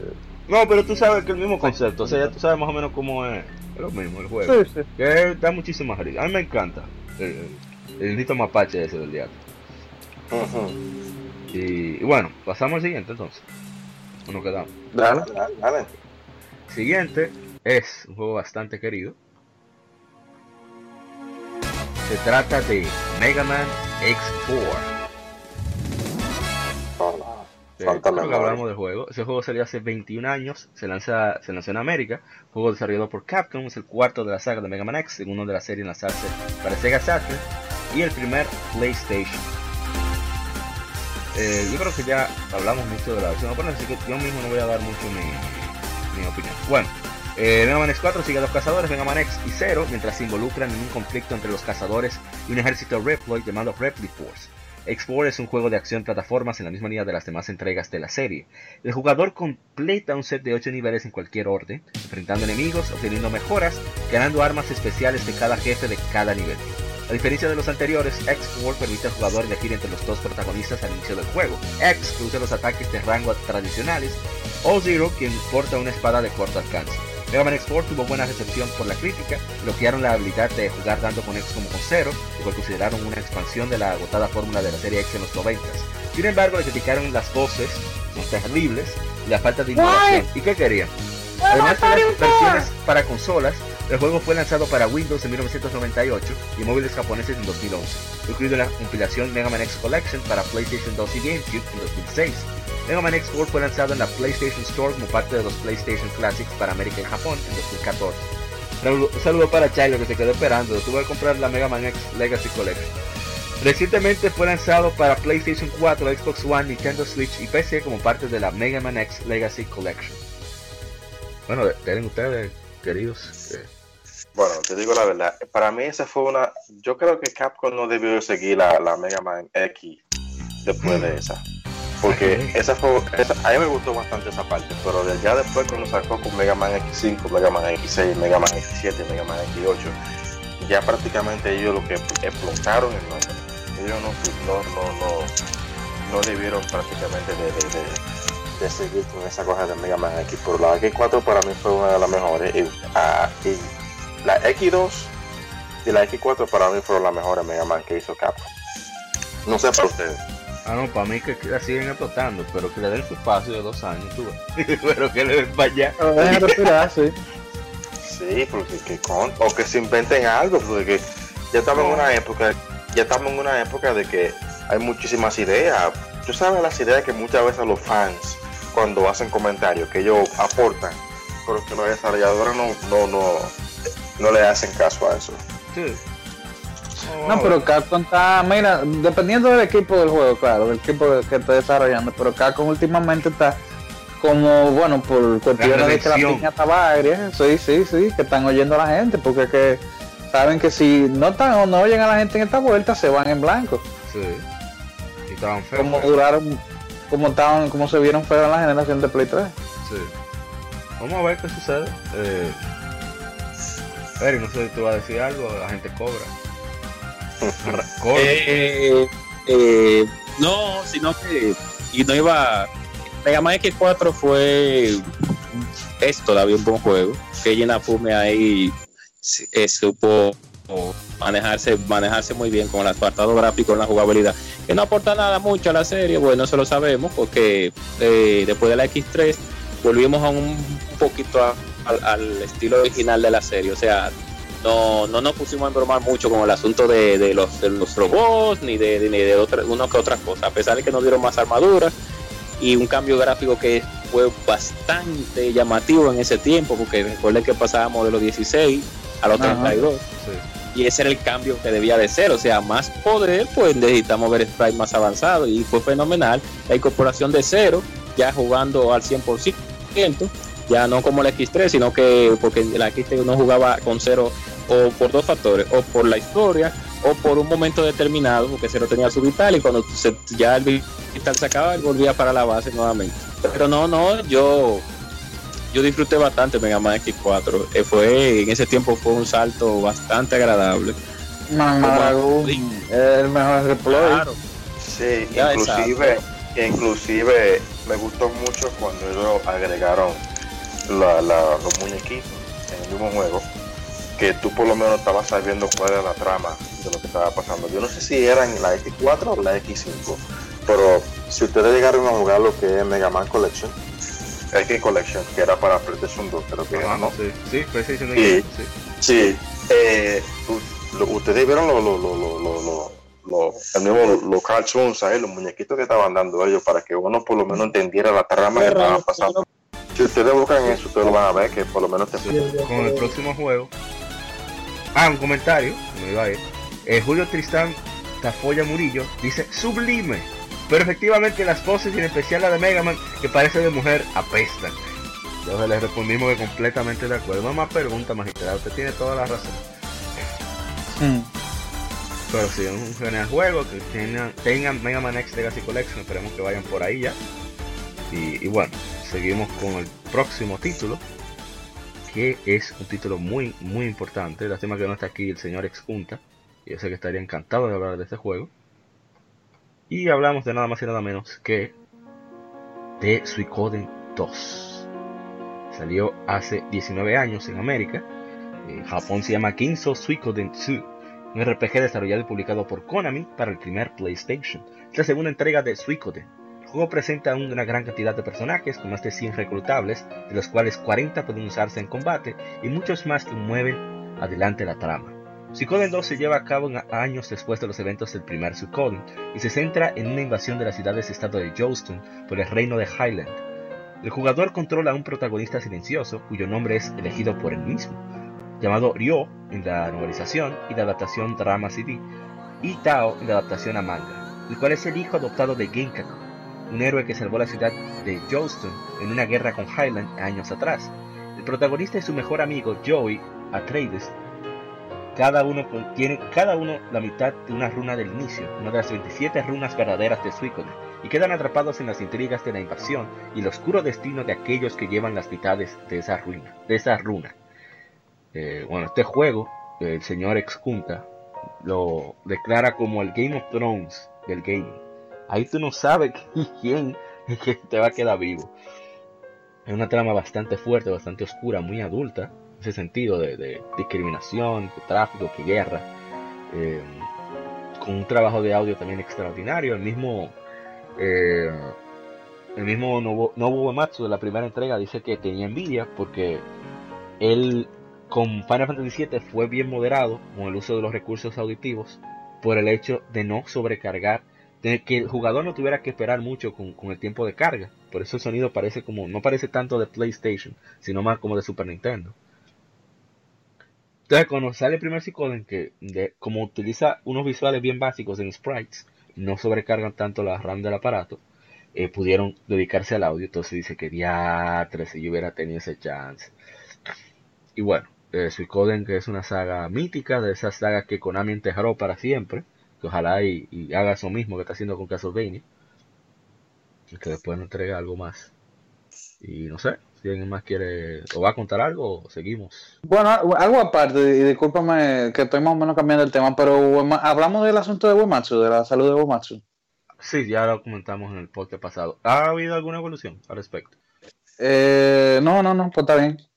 Sí, Wematsu está, se retiró de conciertos, etcétera, pues tiene, tiene un nivel muy alto de, fatiga mental y física.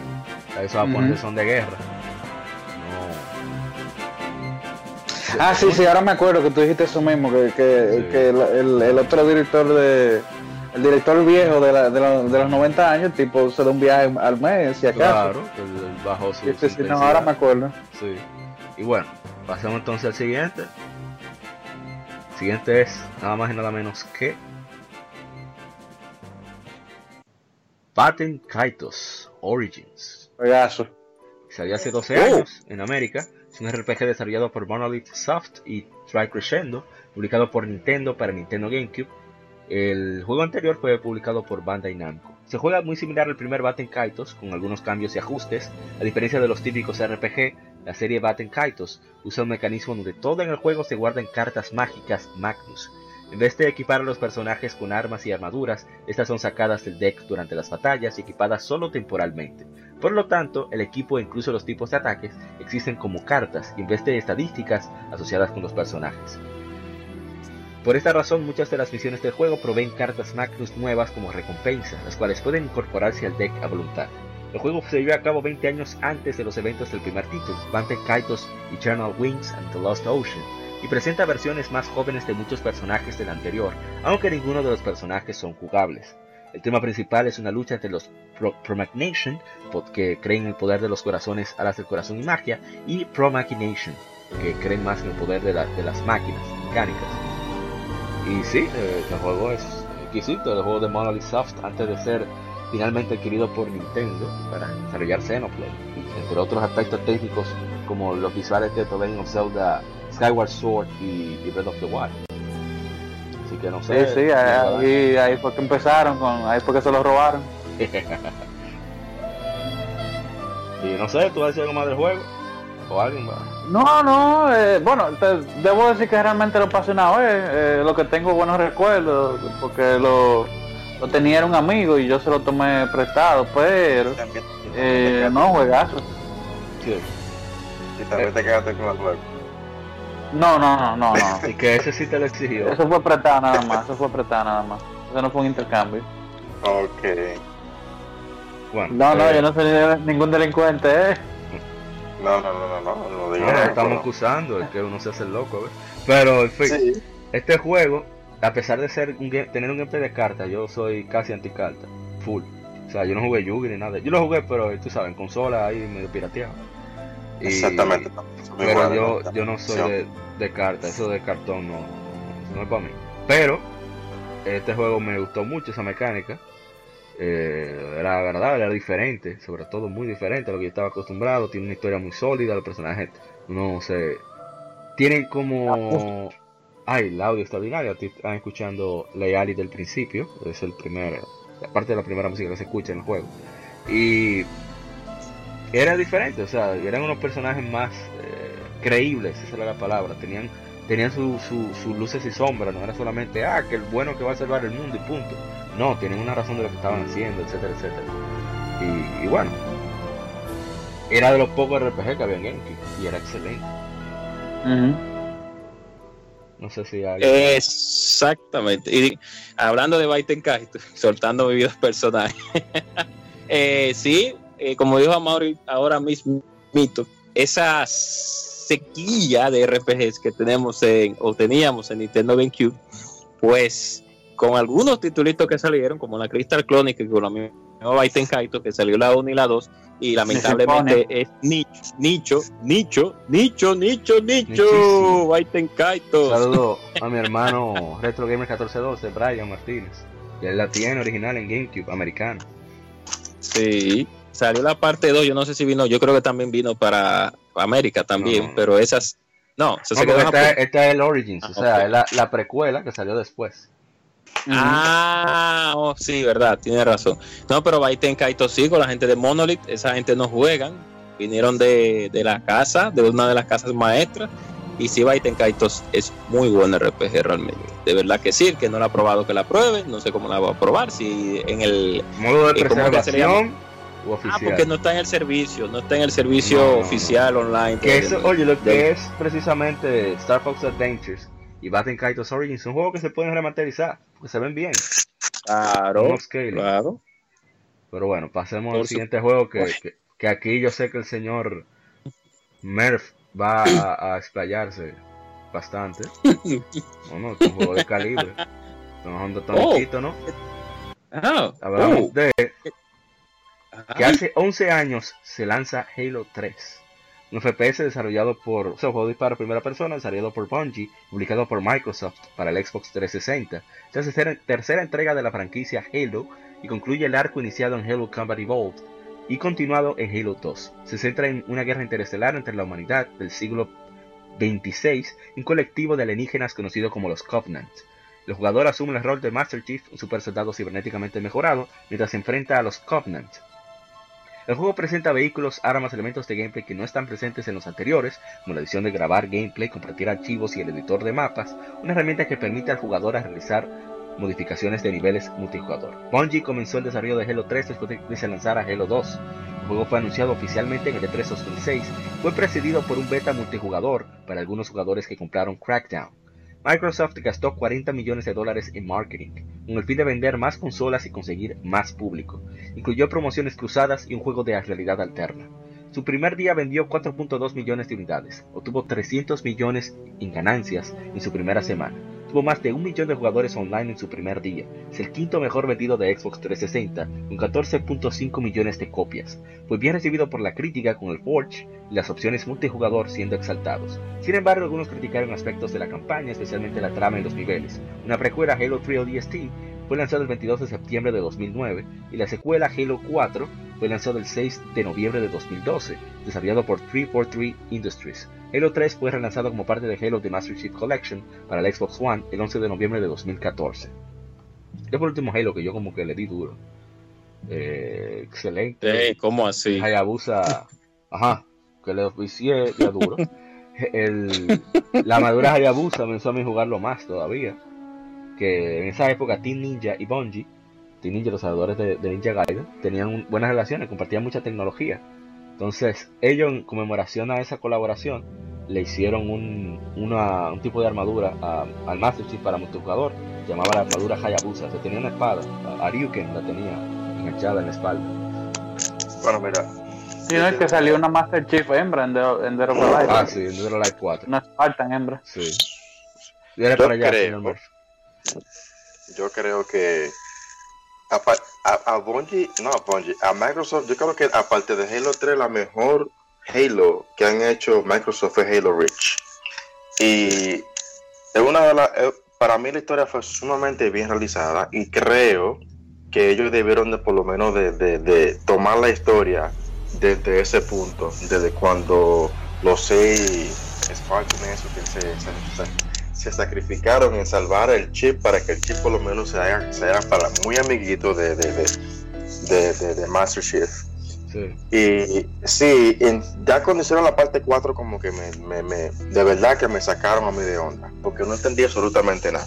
Después cuando sacaron la parte, sí, después que sacaron la parte 5 como que querían hacer algo sumamente asombroso y no fue así. Y para mí, te digo la verdad, eh, la 3 y Halo Reach fueron las mejores. No sé si alguien tiene algo que decir sobre eso. Hoy repito, o sea, yo no soy jugador de FPS, pero Halo me encantaba, sobre todo lo, de poder jugar cooperativo, o sea, split screen, ya dividido. Yo lo disfrutaba muchísimo eh, y con Halo 4 como quisieron explotar más la capacidad tecnológica del Xbox 360, no, no se pudo. Así que yo dije, bueno, yo no tengo Xbox Live, ni tengo eso, así que nada, me quedé fuera. Entonces, sí, pero... No. Y ojalá, ojalá que con esta expansión ahora de Halo Infinite, ellos hagan algo con, con, con la franquicia, porque de verdad, una, la compañía lo necesita porque Sony le está pasando rolo con los juegos, pero los ¡Oh! Estaba dando un hombre que tiene todas las consolas, o sea, no, no soy yo. ¡Ay, mi madre! Me va a dañar. Y, no y, yo le digo algo, y yo le digo algo, si yo le doy mi Game Tag, ustedes van a ver que yo tengo 155 mil Game Score. Oh. O sea, que yo, que yo juego más Xbox Live que PlayStation, pero la verdad hay que decirla, ¿me entienden? Y oh. Sony le está pasando el rolo, el juego exclusivo a eso. Ay, Dios. Es que no, no, entiendo. Entonces, que tienen que ponerse la pila con esta de Halo Infinite para que por lo menos gane terreno. Estoy de acuerdo.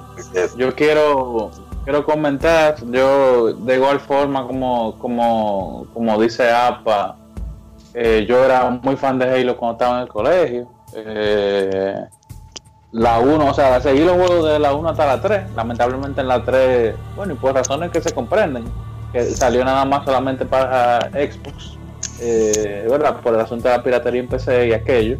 Pero este, la, un juego excelente, el soundtrack, que, o sea, los músicos, bueno, el, personal que está en Bungie, que, que tuvo en Bungie de Halo 1 a 3, el que está ahora no le da por los talones y ellos se fueron, eh, ¿verdad? Oh, oh.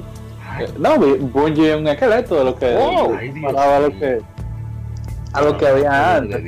No, no, eh, esa, esa, esa, gente, esa gente estaba en lo suyo y, son, y son, no, y son una mente, son una mente maestra, pero todo, todo, acuérdate que ellos son desarrolladores, no son publicitarios. no, no todo es para siempre tampoco, no, no exactamente, exactamente. ¿Y qué te digo? Tú sabes que la Halo ganó mucho terreno fue por la inteligencia artificial que tenían los enemigos. Ah, Porque si, tú matabas a uno de los grunts, de los pequeñitos, y si tú lo matabas mucho más adelante, cuando tú le apuntabas a uno de ellos o lo asustabas, ellos decían en inglés, obviamente, tú mataste a mi hermano. Ah, sí, sí, me acuerdo de eso. Muere, muere, muere. Entonces que cuando... Ay, qué risa, anda entonces, también cuando tú lo jugabas en un nivel mucho más alto y tú le ponías la, la, la, la esa que tú le cambiabas el diálogo, ellos decían a un momento cosas como que eran graciosas. Y tú nada más decías, oye, pero en ese tiempo, dime tú, que cambien el diálogo es algo que tú, oye, tú te impresionabas. Ahora Ahora que solamente disparar, matar y seguir adelante. ¡Oh! ¿Oíste Destiny? Entonces, oh. perdieron, ellos perdieron, que, es lo que yo me quedo siempre, que si usted lo logró de una forma y, ¿verdad? O sea, vamos a decir que usted innovó, no pierda innovación por, por la tendencia del momento, que fue lo que le pasó a Halo. Que fue oh. el mayor encanto que tuvo la gente. Ahora, yo digo eh, una cosa, yo digo algo, Halo 5 en 4K se ve chulísimo, se ve bien, bien. Porque la que yo tengo aquí es la Xbox One X y de verdad que vale la pena los 100 gigas descargables. Porque es un juego que se ve bien, pero ojalá que en la próxima secuela de ahora de Halo 6, que aunque no es Halo 6, pues le quieren llamar Halo Infinite, y aunque sí dijeron que sí, que es la, es la continuación de Halo 5, eh, ellos hagan algo con la historia, porque de verdad que es una franquicia que tiene muchos fanáticos. Y aunque tú, y, y si tú supieras que Halo Collection es uno de los títulos que más van online de los jugadores de Xbox. Ya tú sabes. lo que digo es que, que, los jugadores, o sea, era un, era un shooter arcade, empezó como un shooter arcade, que hizo varios, ¿verdad? varias innovaciones que, que tomaron después todos los otros shooters. Pero después, cuando, después de la de la Rich fue que, que se volvieron más Call of Duty, que tenía botón de sprint, que tenía logrado y eso. Eh, ahí fue que la gente se fue desencantando. En cuanto a gameplay, claro. Eh, y personalmente conmigo fue así, con unos amigos, con los mismos amigos que yo jugaba, y lo fue así mismo, que, le perdieron el gusto con, con la otra, porque ya como tenían Call of Duty, ¿para qué iban a jugar otra Call of Duty? Bueno, lo que quiero decir. Pero no, no, no, o sea, no, no es quitándole mérito a la 3 que es la que estamos hablando ahora, juegazo. Ah, no, Oye, eso de crear mapas. Yo creo que, yo creo, yo creo que la, la, parte 3 lo que también le, le, le, le dañó mucho es que la historia es muy corta. Ah, sí. es cierto. Es bien corta la historia. En cualquiera, o sea, obviamente, es bien larga tú lo Una sentada. Si tú la juegas, si tú la juegas legendario, obviamente te va a tomar muchísimo tiempo. Porque tú lo juegas legendario también. Oye, me, yo la... ahí los tres me la gocé. Si tú lo quieres pasar normal, tú solo la pasas de un, un solo un solo suave. Oye, límpame el piso, está bien, se fue todo. Bueno, yo iba a dar una, no, para, rapidito, iba a dar una triste historia ya para, después de lo bueno viene lo malo, como siempre. Una triste historia que cuando unos grupos de amigos compraron la Halo 3 Y, se sentaron y compraron todas sus palomitas en la casa de, de, del pana y todos se sentaron a disfrutar del magnífico juego cuando pusieron el CD en el Xbox 360, cuando le dieron a prender, le salieron tres luces rojas ahí mismo. la gente cobra trabajando. También estábamos. Estamos para el siguiente juego, no podemos tener. Siguiente juego es. Perdón, no lo escucho. Siguiente juego es Little Big Planet PlayStation Vita. Eh, salió hace 6 años en América, es un juego de aventuras, plataformas y puzzles desarrollado por Double Eleven Limited, Carset Studios y Xstaff Studio Europe, publicado por Sony para el PlayStation Vita. Es el cuarto juego principal de Little Big Planet, el cual se centra, al igual que los anteriores, en contenido generado por los usuarios. El juego fue revelado junto al NGP, que era el nombre clave del PS Vita. Como con los juegos anteriores de la serie, los jugadores controlan a un personaje llamado Sackboy por una variedad de mundos usando las habilidades del personaje, como saltar y agarrar objetos. También presenta varios minijuegos que no son de plataformas. Numerosas opciones multijugador están disponibles, así como hasta cuatro jugadores online, tanto en competitivo como cooperativo. La pantalla multitouch del PS Vita puede usarse por dos jugadores en competitivo. La versión de PS Vita del juego tiene herramientas de versiones anteriores de Big Planet adaptadas para el sistema de control del Vita, así como nuevas herramientas eh, para usarse tanto en, la creación de niveles como de materiales, etc. Eh, que se usan en la pantalla multitouch. Herramientas usadas para otros propósitos y, y otras herramientas Memorizer puede guardar data entre niveles y sesiones de juegos. Niveles adicionales incluyen un material de cascadas. Para mí, y eso me, me piensa lo mismo que yo el señor Excunta, el Doctor que también tuvimos una vez por aquí por el podcast, la mejor versión de, Triple Plan, o sea, la más dinámica, la que tiene una física más, más rápida, con un mayor peso de gravedad. Se siente más como un Mario. Y, no, y el uso muy inteligente de la multitouch y hasta del, la parte trasera, el trasero del Vita. Eh, brilla. Sí, sí, sí, así mismo, el trasero. Hay que tocar el trasero del Vita en ese juego. Lo, oh. bastante bien.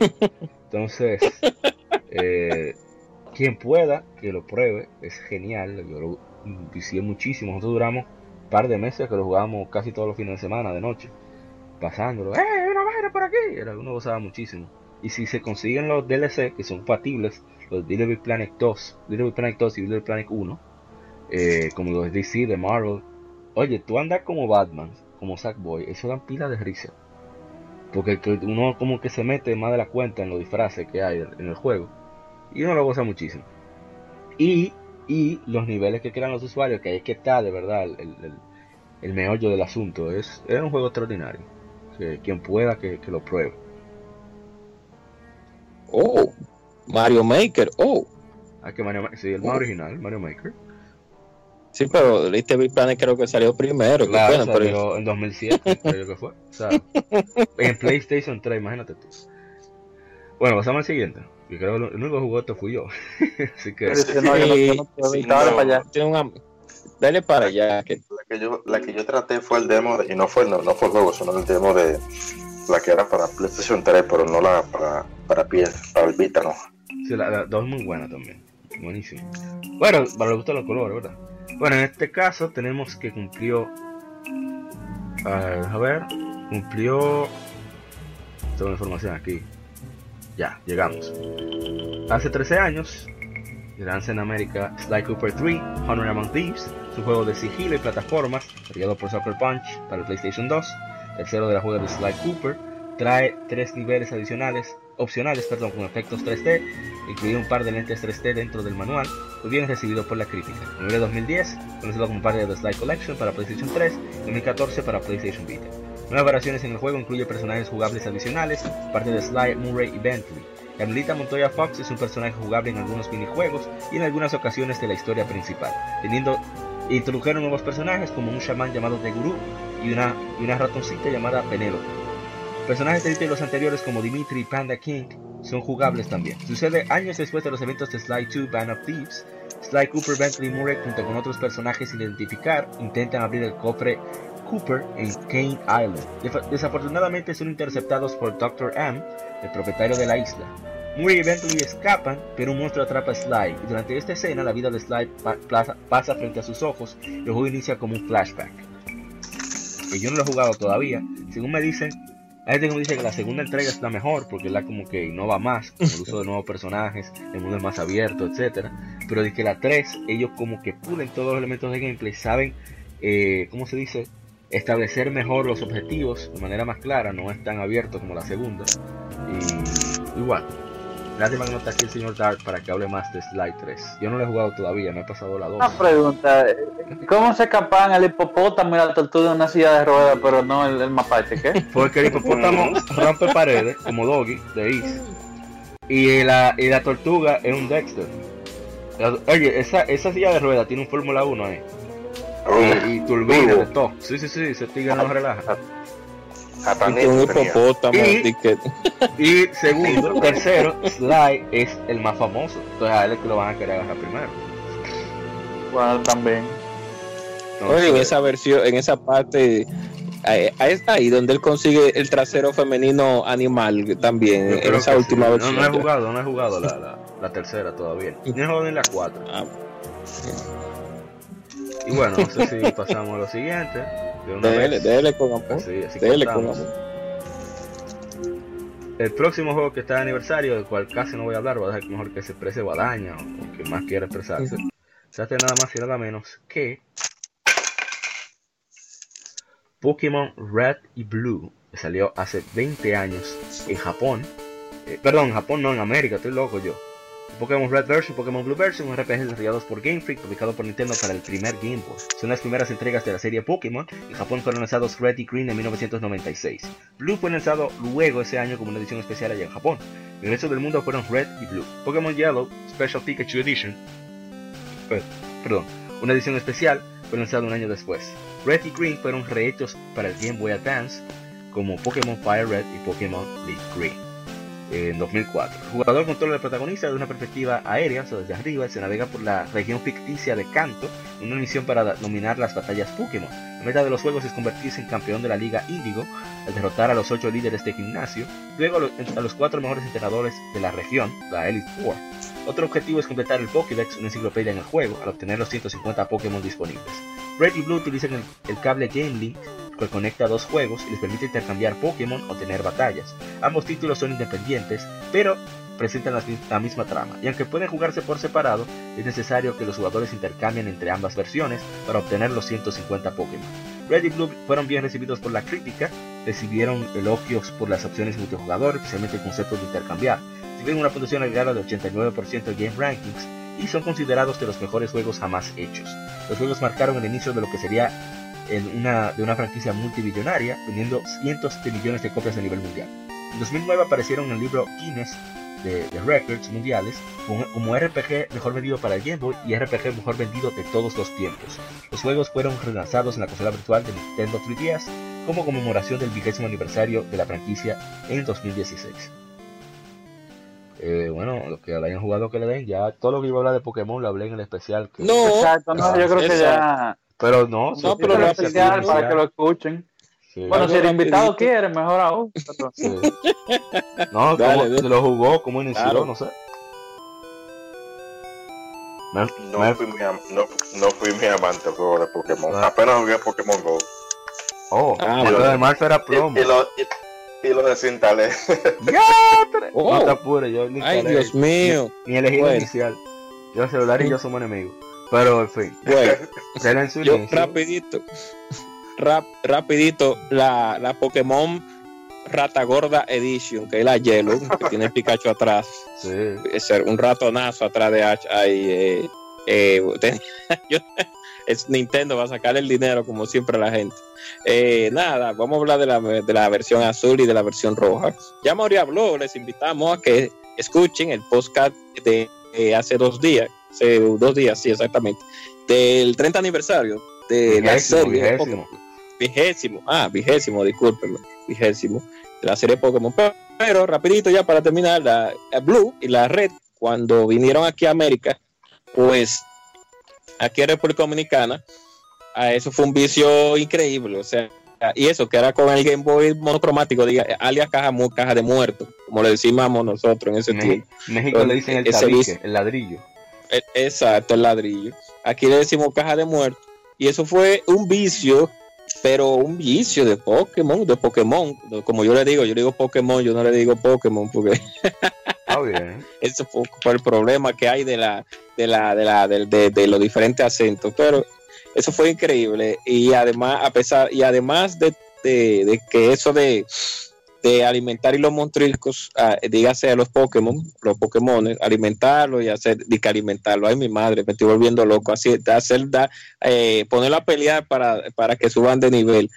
Para, al principio, mucha gente lo consideró como algo sonso, pero después que le puso la mano al juego, pues vio que era algo más. Y más en ese tiempo en Game Boy teníamos grandes juegos, pero también un, RPG de ese tipo como que faltaba.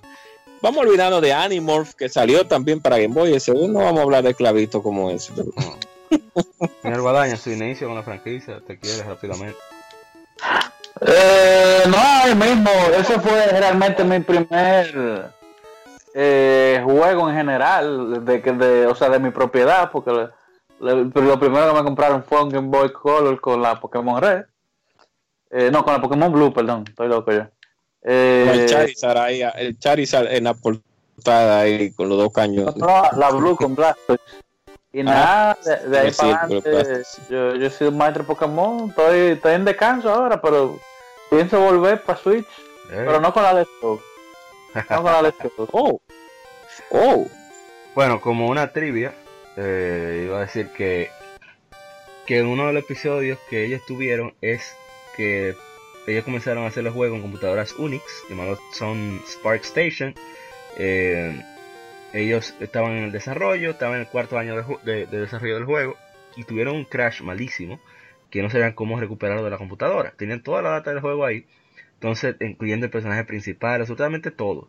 Sentía como mierda, si no recuperamos esto, ya, finito. Entonces hicieron un montón de, investigación, de pruebas, llamaron a la compañía que con la cual trabajaba si tenían alguna forma de recuperar la data. Entonces dieron un, proveedor de servicio llamado Nifty Surf, que es una versión japonesa de CompuServe. Entonces buscaron y preguntaron cómo recuperar la data, buscaron libros en inglés sobre la máquina, no había mucha información en japonés.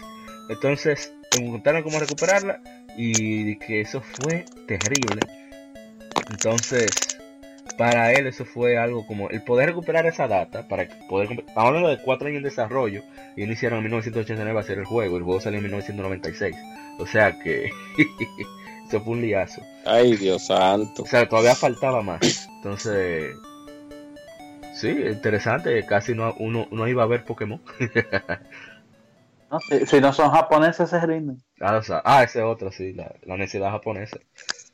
Eso ayudó. Y bueno, pasemos al siguiente juego, ya creo que vamos terminando, ya es el último. El último es nada más y nada menos que The Legend of Zelda eh, Four Swords Anniversary Edition, que hace 7 años. Oh. Nivel mundial, para Nintendo DSi, compatible con Nintendo 3DS. Es un remaster de The Legend of Zelda Four Swords, que fue incluido originalmente con The Legend of Zelda Link to the Past para el Game Boy Advance, el remake que hicieron eh, presenta varios cambios y ediciones que no están presentes en el original como, como modo para un solo jugador. Fue lanzado como parte del 25 aniversario de Legend of Zelda. El remaster estuvo disponible desde el 28 de septiembre del 2011 hasta el 20 de febrero del 2012 en la DSi Shop y la Nintendo eShop. Luego estuvo disponible nuevamente el 30 de enero hasta el 2 de febrero de 2014, solo por la Nintendo eShop después del lanzamiento de The Legend of Zelda, A Link Between Worlds, para celebrar su, su éxito con la crítica, incluyendo el premio de juego del año de GameSpot. Actualmente ya no está disponible para descarga. Saludo a, nuestro amigo de, de Harry Fantasy, al señor Celdo, Luis Manuel Prajul, que siempre comparte nuestro contenido, sobre todo con el de Zelda, pero también siempre eh, interactúa con nosotros, ya sea mostrando su colección, etcétera, etcétera. Bueno, yo jugué este jueguito y es buenísimo. Lo malo es que la versión original tú requieres de otra persona para poder siquiera jugar. Sí, este por lo menos tú puedes avanzar solo. Y es, bastante decente como Zelda, no tiene dificultad para volverse loco, pero sí es súper, súper divertido. Pero te pone a pensar. Sí. No como la Triforce Zero, es un disparate. Oh. Y la del trencito, oh. Eh, no, el trencito, el tren lo máximo. Chuchu, chuchu. Pues sí. No sé si alguien más va a comentar algo de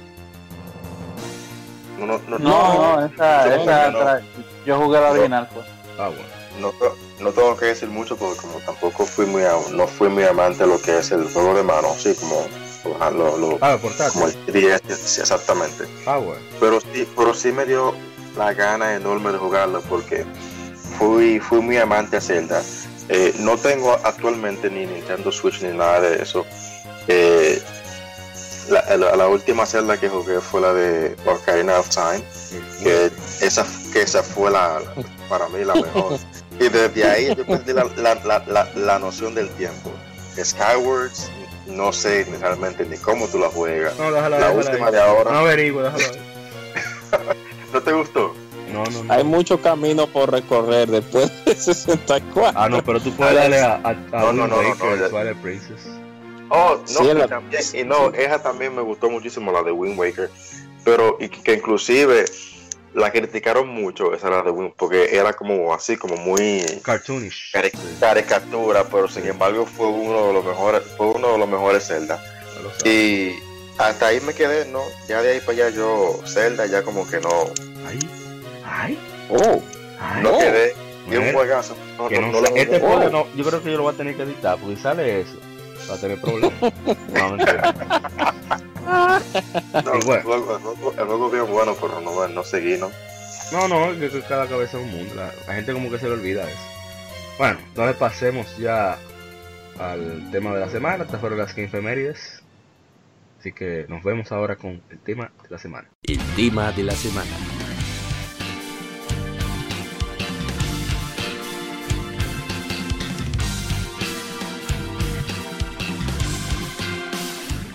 Y arrancamos con el tema de la semana, que hablaremos de lo que es la infancia gamer. Esta es la segunda entrega. Yo no voy a hablar mucho, quizá alguna anécdota que me surja de momento, pero voy a cederle mejor el espacio a quienes no participaron aquella vez, como es el caso de, de, Manuel de Guadaña y de la gente Cobra Eric.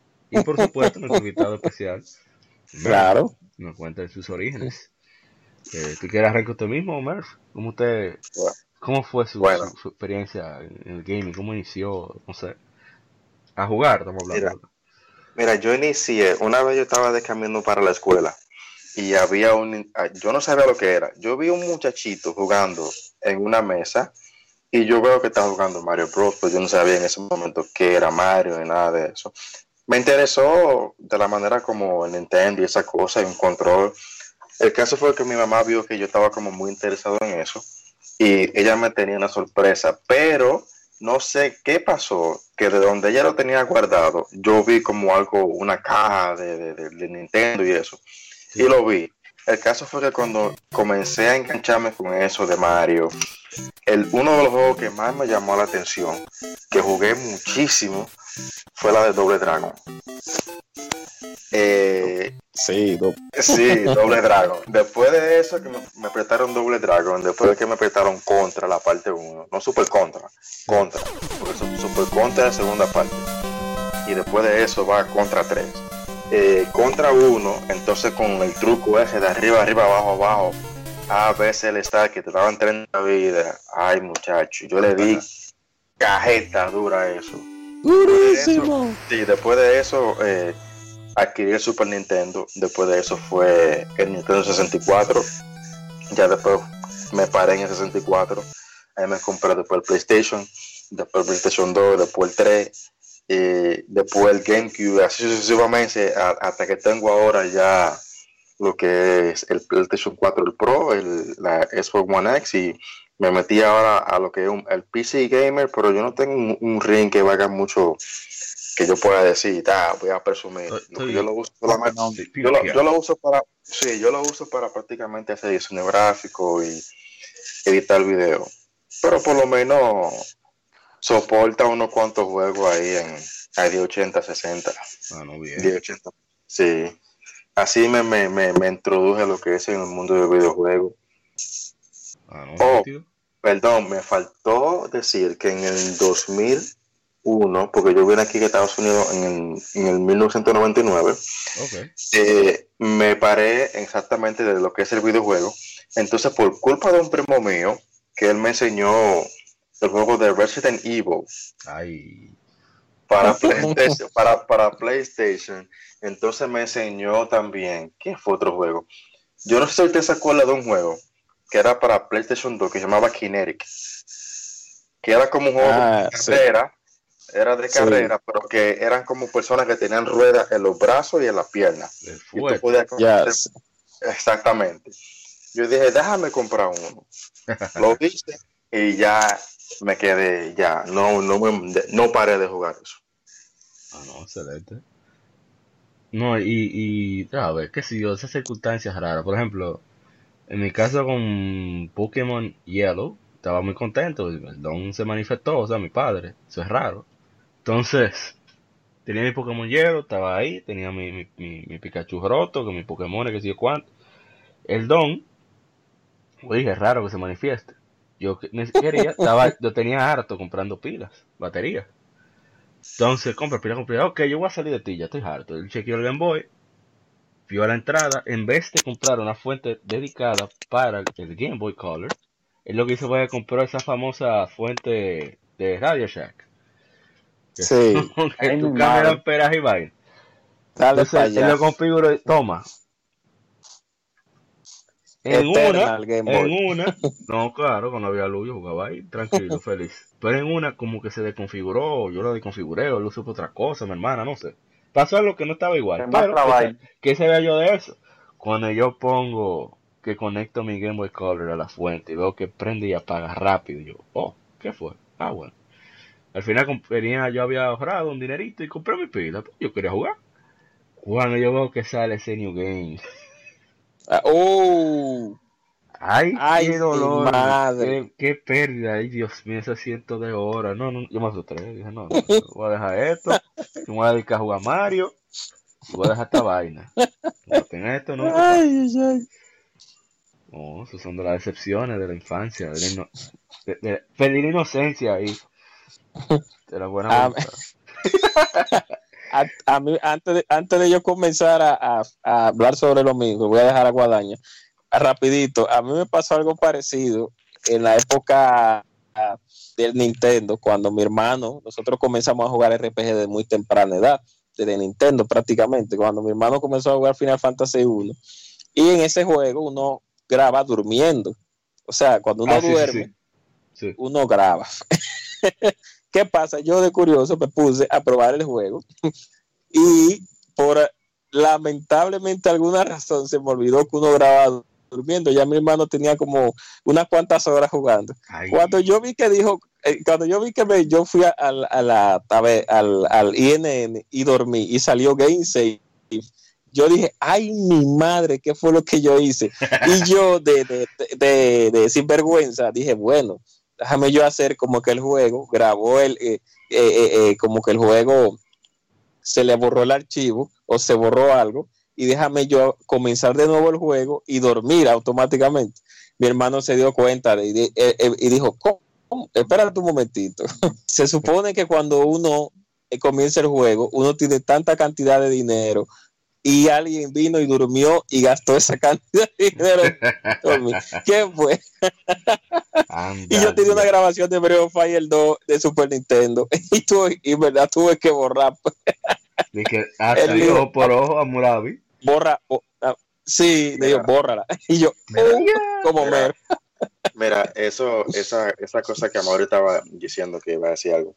Tú sabes, como yo vine aquí, en República Dominicana, obviamente, la luz es un un es un, es un, mal de nunca acabar. Ya lo sabes. Sí, es eternal. exactamente. Entonces, cuando yo vine aquí, acuérdate de que lo que es el PlayStation 1 y el 2 era memory card, ¿no verdad que sí? Eh, cuando yo estoy jugando aquí y estoy jugando en la consola de mi primo, él está viendo que yo estoy salvando cada 15 minutos el juego.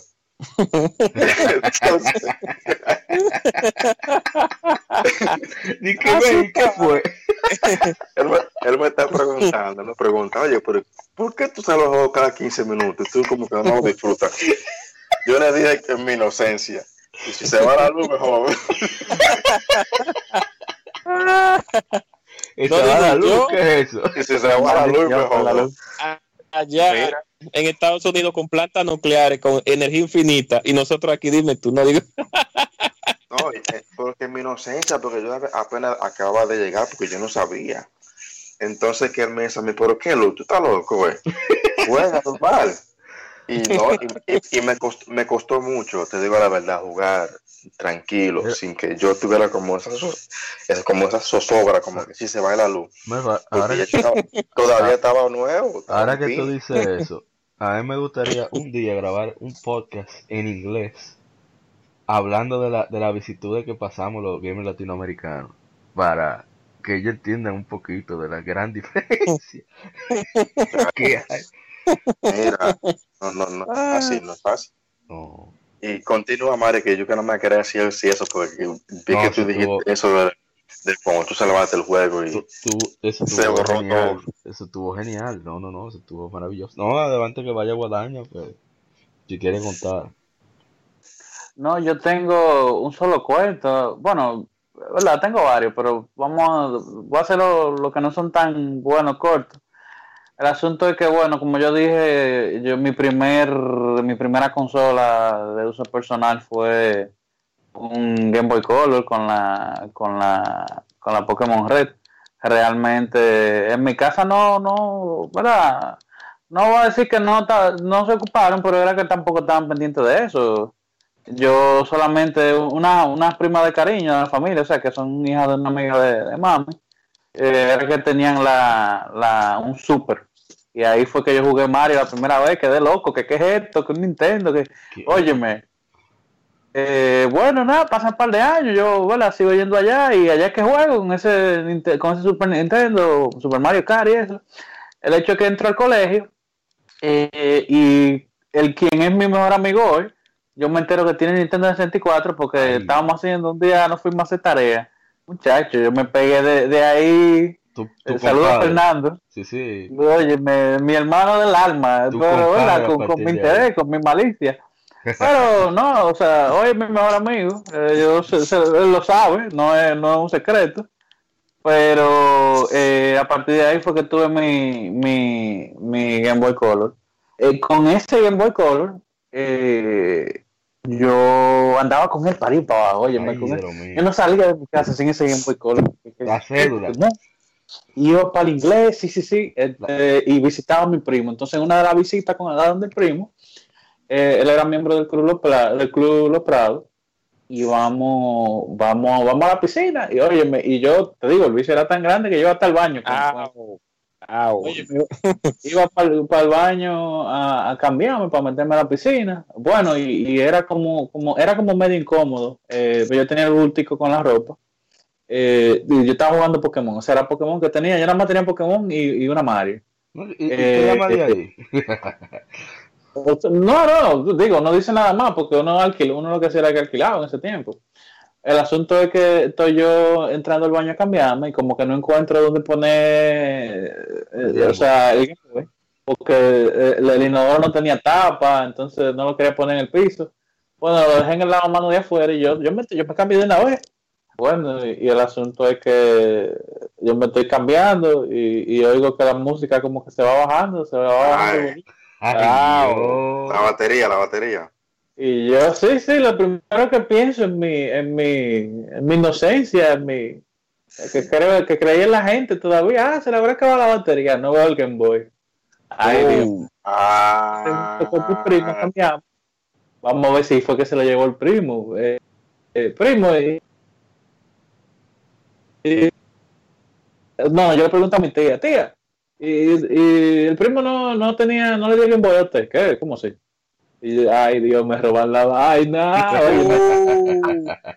Oye, me duré malo, porque malo, malo. Y, bueno, yo como le digo, mami, esta vaina, no, pero después, en un viaje, en mi primer viaje a Estados Unidos, compramos un Advance. Me compraron un Advance.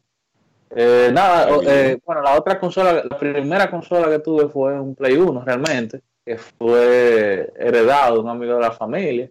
Eh, ya pasó tiempo, estaba saliendo el GameCube y cosas. Yo, no, yo quiero un GameCube, quiero un GameCube. Play 1 ahí. Y yo, mierda, eh, no, no, lo, lo, disfruté, lo disfruté, porque jugué varios juegos, alquilé varias cosas, jugué. Eh, eh, el único que yo tenía mío era el Vikingo de, de Blizzard, que sinceramente es una de las franquicias que entiendo que Blizzard tiene que revivir, pero ni modo. Eh, y jugué varios los vikingos perdidos. Sí, sí, sí, los vikingos perdidos, los, yeah. vikings. eh, pero eh, ya después de ahí lo, lo, vendí por el GameCube, igual, alquilado, y a partir de ahí del GameCube fue ahorrando de la misma merienda.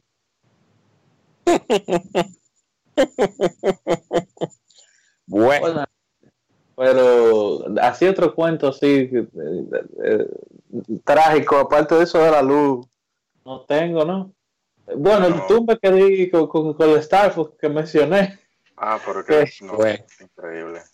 Un valor. ahí te cobraste, la de Game Boy Color, ahí fue que te la cobraste. Rockman Extreme 2. No, era el, dueño no la quería, entonces le gustaba más Mega Man. Bueno, yo, ¿verdad? Tenga. El capitalismo enseña que. Que oferta y demanda, no es. Dios claro. Demanda. Ay, Dios santo. No te entiendo. Te bueno, entiendo. yo voy a hablar, no es tan, no lo voy a hacer tan extendido, pero mi infancia gamer, que no pude aquella Ah, vez en, de, en la infancia de Eri, que la gente era Sí. blanco y negro, se veía, ¿no? esa, así mismo es. Ey, ey, ey. Era más o menos porque las televisores eran blanco y negro todavía.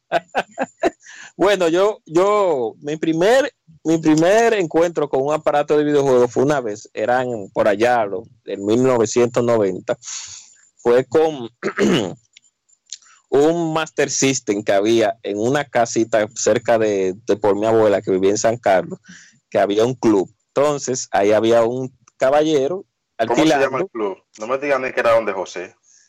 Yo no me recuerdo bien el nombre del club porque yo estaba muy joven, como, como tú sabrás, era el, el- yo A nací en el a- 84. A ti te depositaban ahí, toma. Sí. Y ya. No, no me de- eso fue por casualidad, no, eso Ah. fue por casualidad.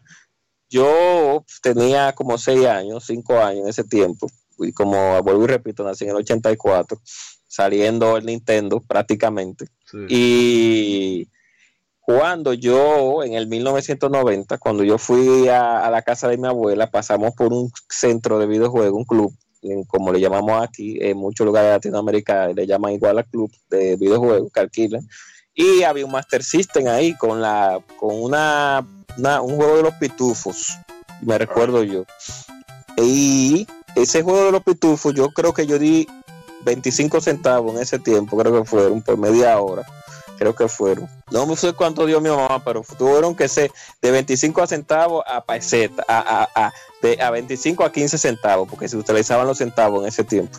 Y yo me recuerdo que yo, era el juego, era un side scrolling a, a- de avance, en el cual usted tenía que ir saltando varias cercas. Usted, algún, bueno, puede buscarlo cuando quieran ese juego. Pero llegó un punto que había una araña. Yo no pude pasar de esa araña. La araña bajaba a lo NES. Ustedes saben, sin Sí. cero, frames, cero frames. uh, bajaba la araña ahí al lado de la cerca. Y yo no pude pasar de la araña después de ahí. Entonces, ese fue mi primer, que yo recuerde, mi primer encuentro con un aparato de videojuegos en ese momento. Además de que no- mi madre también, por asuntos de, de- de diversión, a veces nos llevaba a ver arcades en algunos centros, pero vamos a hablar un poquito más hacia adelante sobre eso. Y ella siempre fue un poquito en ese sentido tecnológica, porque nos iba a los videoclubes y, nos, y quedamos ahí, nos quedamos allá viendo películas y cosas, y en casetera, ustedes saben, era, los 90. Y después, era los 90, imagínense. Después yo fui a la casa de un primo mío y mi primer encuentro con el Nintendo fue un poquito brutal, porque cuando yo vi este VHS en esa televisión en blanco y negro, eh, yo me quedé fascinado viendo a Super Mario saltando. Tanto así que cuando me dieron el control, ustedes saben, el, típico, cuando tú vas a saltar y le das tú el control, lo, lo sube para arriba, o lo subía para arriba en ese tiempo. y yo casi, Como el Wii, sí. yo lo que hacía era que cada vez que saltaba con Mario frizaba el Nintendo. el Nintendo se caía, se subía y caía. Estaba en el piso, pero caía y subía y la cinta se frizaba. Y el primo mío me decía, no, espérate, que no salte así. Mira, que tú dices eso, voy a, voy a cortar. Que en mi caso, creo que lo dije que ya ve, no estoy seguro. Bueno, en fin, en mi caso, eh, el NES, el Nintendo Entertainment System, Nintendo pelado, estaba en mi casa antes que yo. Con mis hermanos, que son todas mayores que yo. Entonces, una de mis primeras palabras, precisamente por eso que te acabo de decir, sabes que antes era un Twitch uno a uno, o sea, era ahí. No había, no había delay de internet, era ahí. Estaba al lado del tigre que estaba jugando. Entonces, cuando, eh, cuando, estaba el grupito, porque, porque mi, mi, mi, padre y mi madre, como así mismo, eran más, un poquito más tecnológicos, no tenían como tantas, ¿cómo se dice? No estigmatizaban tantas cosas como se hace mucho, se hizo mucho en nuestra época, en, nuestra época muchas personas. Que entonces ahí era donde venía todo el mundo a jugar, venía todo el mundo a, al coro del juego, sí, que pasa Mario. Entonces, como decían, ¡Salta! ¡Salta que te vas a morir! ¡Salta! No, no, no. ¿Tú, sabes, tú, sabes, tú sabes que también me hacen hacer cuando yo jugaba mucho Mario, pero me decían a mí, si te caes por el hoyo, bájale en el mundo azul. Y yo, es verdad. Me tiraba su hoyo. Me tiraba rápido. Anda, lo más seguro es que se moría y entregaba y ahí mismo te lo quitaba. Sí, esa, ese es el plan. El, el, punto es que como le decían tanto cómo jugar, ¡salta, salta! Esa fue una de mis primeras palabras. ¡Shata! ¡Shata! O si no, cuando tú brincabas, mover el control. Sí, exacto. Como, como en la de Wii que había que hacerlo en Super Mario Bros. Wii. Hay que mover el control para que llegue un chinchín No, pero no, viciado de chiquitico como no, no, Mario, yo, yo fui privilegiado. yo lo admito en ese sentido. Pero... No, pero. Dale para allá, continúa. Después eh, después de que yo llegué a la casa de mis primos y vi a Super Mario, bueno, pues por mi casa había un club por ahí por la San Vicente de Paul que se llamaba, eh, Dios mío, se llamaba, era una electrónica que era un club. Y ahí yo jugué muchos juegos de Nintendo, muchos juegos de Super Nintendo antes de que me, regalara, me regalaran mi Nintendo. Ya para acortar un poquito la historia, para comenzar para terminar la de la de la de la experiencia y proseguir un poquito más allá. Yo me recuerdo que nosotros a nosotros nos regalaron el Nintendo del primo mío cuando él salió el Super en 91. Eh, un Juancho de consola, sí, sí, sí, un pancho, ¿no? Un pancho, ¿no? lo dice? Me pasó a sí. me pasó a Guadaño, exacto. Y ese, ese, Nintendo traía Robocop 1, Rambo.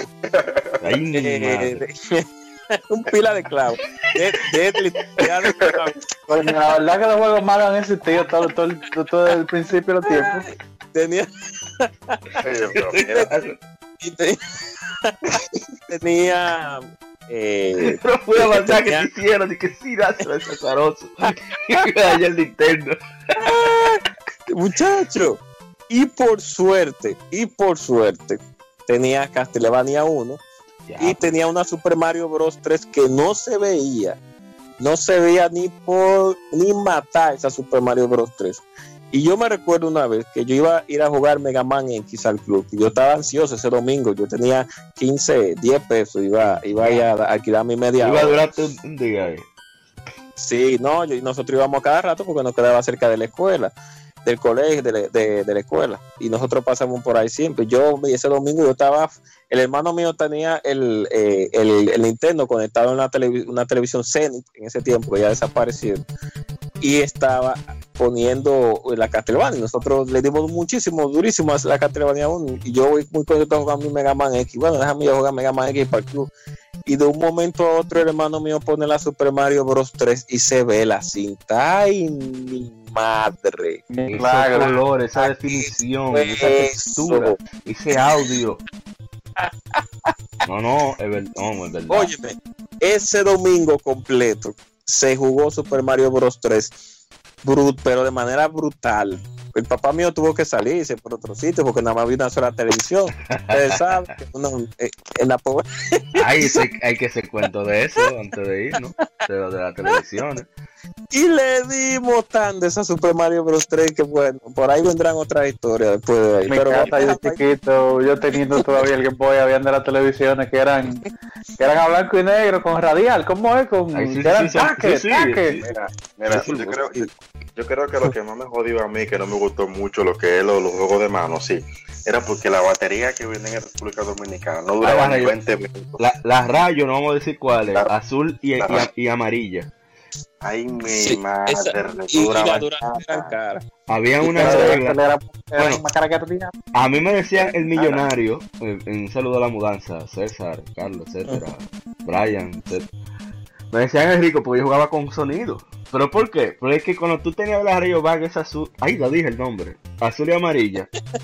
si tú jugabas con sonido, cada beat que sonaba iba, iba bajando la intensidad del bombito rojo. Pero yo, yo me fajaba, yo ahorraba más tiempo y compraba mi Duracell y no mataba ese relajo.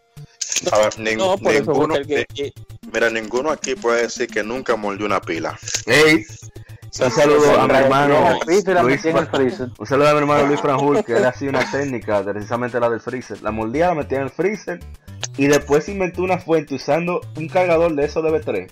No, de B3 no, de celulares más viejos, Tata, qué sé yo. Le sacó la vaina y entonces a través, usando aluminio, lo metió como fuente. Ese criminal. Ay, Dios mío, qué ya, lo que hace el vicio. de la y para contarlo. Y usó el mismo aluminio. Y usó el mismo aluminio después para utilizar la pila AAA. Ese criminal. Ya, lo que hace, ay Dios mío, lo que hace el vicio. No, no, no, no. Por eso fue que el Game Gear lamentablemente no, no, no triunfó en este país, porque con esas pilas, con esa pila de la, de la cuadra que utilizaba eso. Imposible. imposible. mira, uno jodiendo tanto con pila y vaina y químico, es raro que no tiene cáncer, una vaina. En la boca. Bueno, ya lo sabes, dándole ese saborcito a pila, dándole esa pila de mordida. Espérate, can. Ese saborcito a, mercurio, una cosa así que trae, la, digo, a Ay, Dios mío. Litio, sí, litio, litio. y los papás no eran los malos, que no decían nada. No No, imagínate. No, entonces, eh, ya no, eh, eh, nosotros jugamos muchísimo Super Mario Bros. 3 pero le, y le dimos duro a ese, ese juego, pero duro, duro, duro, pero duro, duro. Y otra anecdotica, esa es ya más para los más, los, los más hardcore, porque eh, cuando hablo de hardcore era a los típicos niños que van a los clubes van a los clubes en ese tiempo a jugar. Ustedes saben que en los clubes antes, bueno, no sé si en su época ustedes llegaron a ver eso, pero los clubes tenían la televisión arriba y el aparato abajo, que era una cajita que la, la, abrían y le cerraban con una llave. Sí, pues no, tú sabes que siempre hemos sido, siempre hemos sido mañosos. sí, los cables, sí, los cables salían por el el, la, única, la única consola que dejaban sin candado eran las consolas de, de Neo Geo, porque la, la, la cinta era muy grande. Sí. te voy a llevar? No, y a veces ya la preparaban, el, el, le pasé un hoyito para los cables. Ya lo sabes. Yo me recuerdo que una vez, eran estos tiempos, eran en 1993 por ahí, 93 y algo, ya Final Fight 3 ya había salido. Yo me recuerdo que una vez uno de los muchachos agarró eh, la Final Fight, nosotros eh, pedimos media hora. Dame media hora de Final Fight. Y nosotros, el tipo parece que se fue a hablar con una tipa, a darle cotorra, un buen dominicano, a, enamorar a una mujer. Y el tipo se lo, el, tipo se olvidó, muchacho, que, porque antes habían algunos televisores que era medido vía, vía mental. O sea, tú tenías que dar, pues, ver tu reloj y el chamaquito, dame media hora, y tú, mentalmente decías, no, espérate, él vino a la una, a la una y media le quito, le quito la cita. Sí. Como los cobradores que saben a quién le cobran, no sé cómo, en, en la guagua. Exacto. Porque hay otro, había otro club que era por el control, que uno lo ponía en la televisión, ustedes saben, el temporizador. Y ahí era más fácil, se te apagaba la televisión y tú no seguías jugando. Duro era cuando tú estabas jugando con un jefe y algo, o con un grupo de, enemigos, juegos que eran, que no se le podía estar, o se Ay, Dios o no, no, o no que eso no se le podía estar, sino que era muy activo. Y tú, espera, préndela, préndela, préndela. Anda, y el tipo, se olvidó, el tipo se olvidó y, y nosotros duramos una hora y pico jugando y hasta la terminamos la Final Fight. Lástima que cuando estos juegos de Super Nintendo, la gran mayoría, tú para poder reiniciarlo tenías que dar a reset y no estar. Y cuando nosotros fuimos a, donde el tipo decirle, mira, nosotros acabamos la cinta para que lo reinicie. El tipo así mismo agarró, de tranquilo, abrió su cajita, apagó el super y quitó la cinta. Y nosotros Se jodieron. Barbarazo, porque nosotros pedimos media hora y acabamos el juego. Unos criminales. Ay, bueno, ay, bueno, sigan ustedes. no, saquen, saquen. Bueno, con respecto a la. Si voy a decir algo, dale, dale.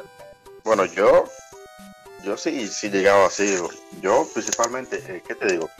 Eh, yo, déjame ver, estoy pensando, porque que yo sea muchísima dura como estaba muchacho. Y uno de los juegos que yo mucho más me envicié muchísimo y yo iba hasta el fin del mundo buscando ese jodido juego para, para alquilarlo, era el Mega Man, Mega Man X. E inclusive hasta me un problema con un tipo, por eso te mencioné a ti el nombre de, de, José, porque él tenía un, un, club en la Avenida México y él tenía otro club en San Carlos. Sucede que cuando no había un juego en el club de la Avenida México, yo iba a San Carlos a pie. Ya. Te estoy hablando que no era, no era un. Yo no pagaba pasaje, yo caminaba. Porque imagínate tú, yo tenía mi dinero contado ya. Yo tenía exactamente, yo tenía exactamente el dinero para, para alquilar el juego. Y llegó, llegó, un punto que llegó un punto que yo hasta me sobrecargué. Me sobrecargué, yo duré como una semana y luego tenía que devolverlo al día siguiente. Me, me, pero no, no recuerdo, no recuerdo, de verdad que sí. Aunque son muchas las cosas, pero que son tantas que... Una de, de las cosas que no extraño de esa época era precisamente esa situación de una sola televisión. Que, ok, tienes que, que esperar a que pasara el noticiario. Después a que dieran la novela que veía tu madre. Si tú tenías hermana, la novela de la hermana. Y después, si no recorría el don a ver, ver algún juego de béisbol de grande liga o lo que sea, tú podías jugar. Claro, de hacer la tarea y todo eso. Y venía la Corporación Dominicana de Empresas Eléctricas Estatal y ¡pum! Se llevaba la luz se agarraba el Con tanta sabrosura. Oye, yo sí Con tanta sabrosura y jugosidad. Sí, sí, Dios es una mío. cosa terrible. Ay, mi madre. Eso me recuerda. Ah, sí, sí, sí. No, iba a contar rápido que yo con... un Xbox prestado. Porque salió Ninja Gaiden, el reboot. Mira, y eso Tuve que alquilarlo otra vez. creo yo. Tuve que alquilarlo otra vez porque no pude jugarlo por los pagón. Oh. Ay, Dios santo. No, yo, oye, pero yo le dejé mucho cuarto en alquiler a Power Game. Caonabo a mí me conoce. Caonabo yo voy, voy a comprar una vaina. Caonabo, que yo qué. Oye, dame precio. No, no, que eso te... Coño, dime, 20 años en esto. Me reclamo. No, no, está bien, está bien, pero en efectivo. Cliente VIP. Eh, esta generación de ahora no sabe lo que realmente nosotros pasamos y el trabajo que pasamos para uno poder jugar un videojuego antes. Ya lo sabes. No, ahora, sí. está, ahora, no, ahora está fácil, ahora tú lo puedes ver en YouTube, pero antes, mira, no, antes era difícil. Una pela. Te digo que yo. Y tú, tienes que esperar a un familiar tuyo que viaje y que se acuerde de ti y te diga a ti, papi, ¿qué tú quieres? O si te lleva algo. O te dice, o, tú tenías la oportunidad de decirle, me pueden comprar ese juego para que me lo traigan. Porque para meterle el diente y pagar un juego aquí, a precio que lo estaban vendiendo, mira. No, exacto. Y tenía que tener sus su membresía en los videoclubs. Sí, que era, era obligatorio alquilar, era así como se jugaba. Y en todos los clubes siempre había un chamaquito que nunca tenía dinero, pero te sabía pasar los juegos. Ah, sí. Eso, él parece que iba a las horas muertas, pasaba toda la vaina. Y, cuando, y cuando veía un chamaquito que estaba toqueado, ah, yo sé pasarlo, te lo paso. Jugaba eh, el señor Carqui, así era que lo hacía, Carqui, Adrián Carvajal, el, que es el director de género español. Él, él, estaba ahí en una tienda de Nintendo que había en la Ciudad de México. O sea, estoy diciendo esa historia para que vean a dónde se llega a partir de ahí. Y entonces a los niños, generalmente, incluso aquí, si eso, yo creo que eso fue global, hasta que tú no pases ese juego, no te compro más. Y entonces lo que hacían era que lo ayudaban a pasarlo, para que, pudieran... Ay, Dios Y ahí fue iniciaron con Nintendo. Pero en fin, eh, ¿Qué otra historia yo tengo? tengo una historia similar con eso, pero no recuerdo, no me llega a la mente. Bueno, vayan ustedes, no sé, para una última. No, yo, tengo yo tengo otra, una historia, no, bueno, no son historias, sino son pedacitos que tiene todo gamer. Mira, nosotros agarramos, cuando salió Mortal Kombat 2, nosotros, eh, mis hermanos y yo, mi madre siempre nos dio como un poco de soltura porque éramos un niño aplicado. Ustedes saben, de los niños aplicados, que nos soltaba un poquito para que broma, no, no, causan problemas. y nosotros, desde la San Vicente, nosotros no íbamos a Videosama. En Videosama, en ese tiempo, yo creo que ah. todavía está ahí. ¿Todavía está ahí eso? creo que no no me recuerdo si Videosama está todavía ahí. Yo creo que sí. ¿Y alquilando pero... qué diablo? Eh, no, yo me imagino que alquilando será eh, memoria, memoria, memoria eh, SD con la película. no, no, porque, El, segundo piso de Videosama, mierda, ¿cuánto dinero me dejó perder? no, ellos estarán alquilando memoria SD con los nombres de la película. Poca cristiano, cuidado, eh. es verdad, cuidado, eh. ¿Dónde va? Cuidado. En fin, sí.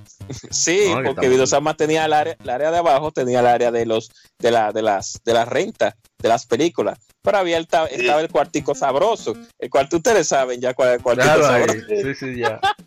¿Qué, vaina? ¿Qué, dijimos? Una, vez, una vez se confundieron y me dieron una película equivocada. Esa vaina. Esto me recuerdo, amigo. Me va a pensar que fui yo que la elegí me partí en la boca. Infancia gamer, no, no, infancia.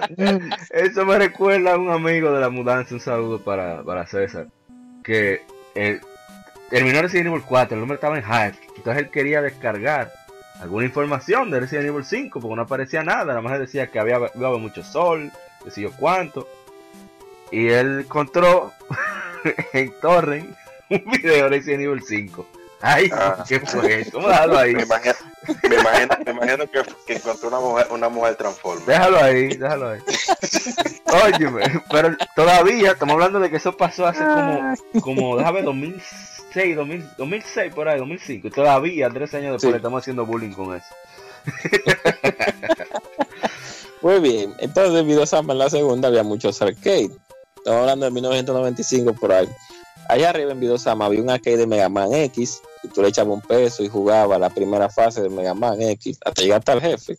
Digo, no, Mega Man X2. Exacto. Había en varios arcades los juegos de pelea, ustedes saben, Killer Instinct 1, hasta que llegó la 2, estaba Mortal Kombat 2, hasta que llegó la 3, estaba Street Fighter, etcétera. Había una. Y nosotros, yo me recuerdo que el vicio de Mortal Kombat 2 era tan grande en mi casa que nosotros cuando nos íbamos, oye, nosotros agarramos, teníamos, yo tenía como 8 9 años, desde la San Vicente hasta allá, hasta la Osama, a pie, los domingos.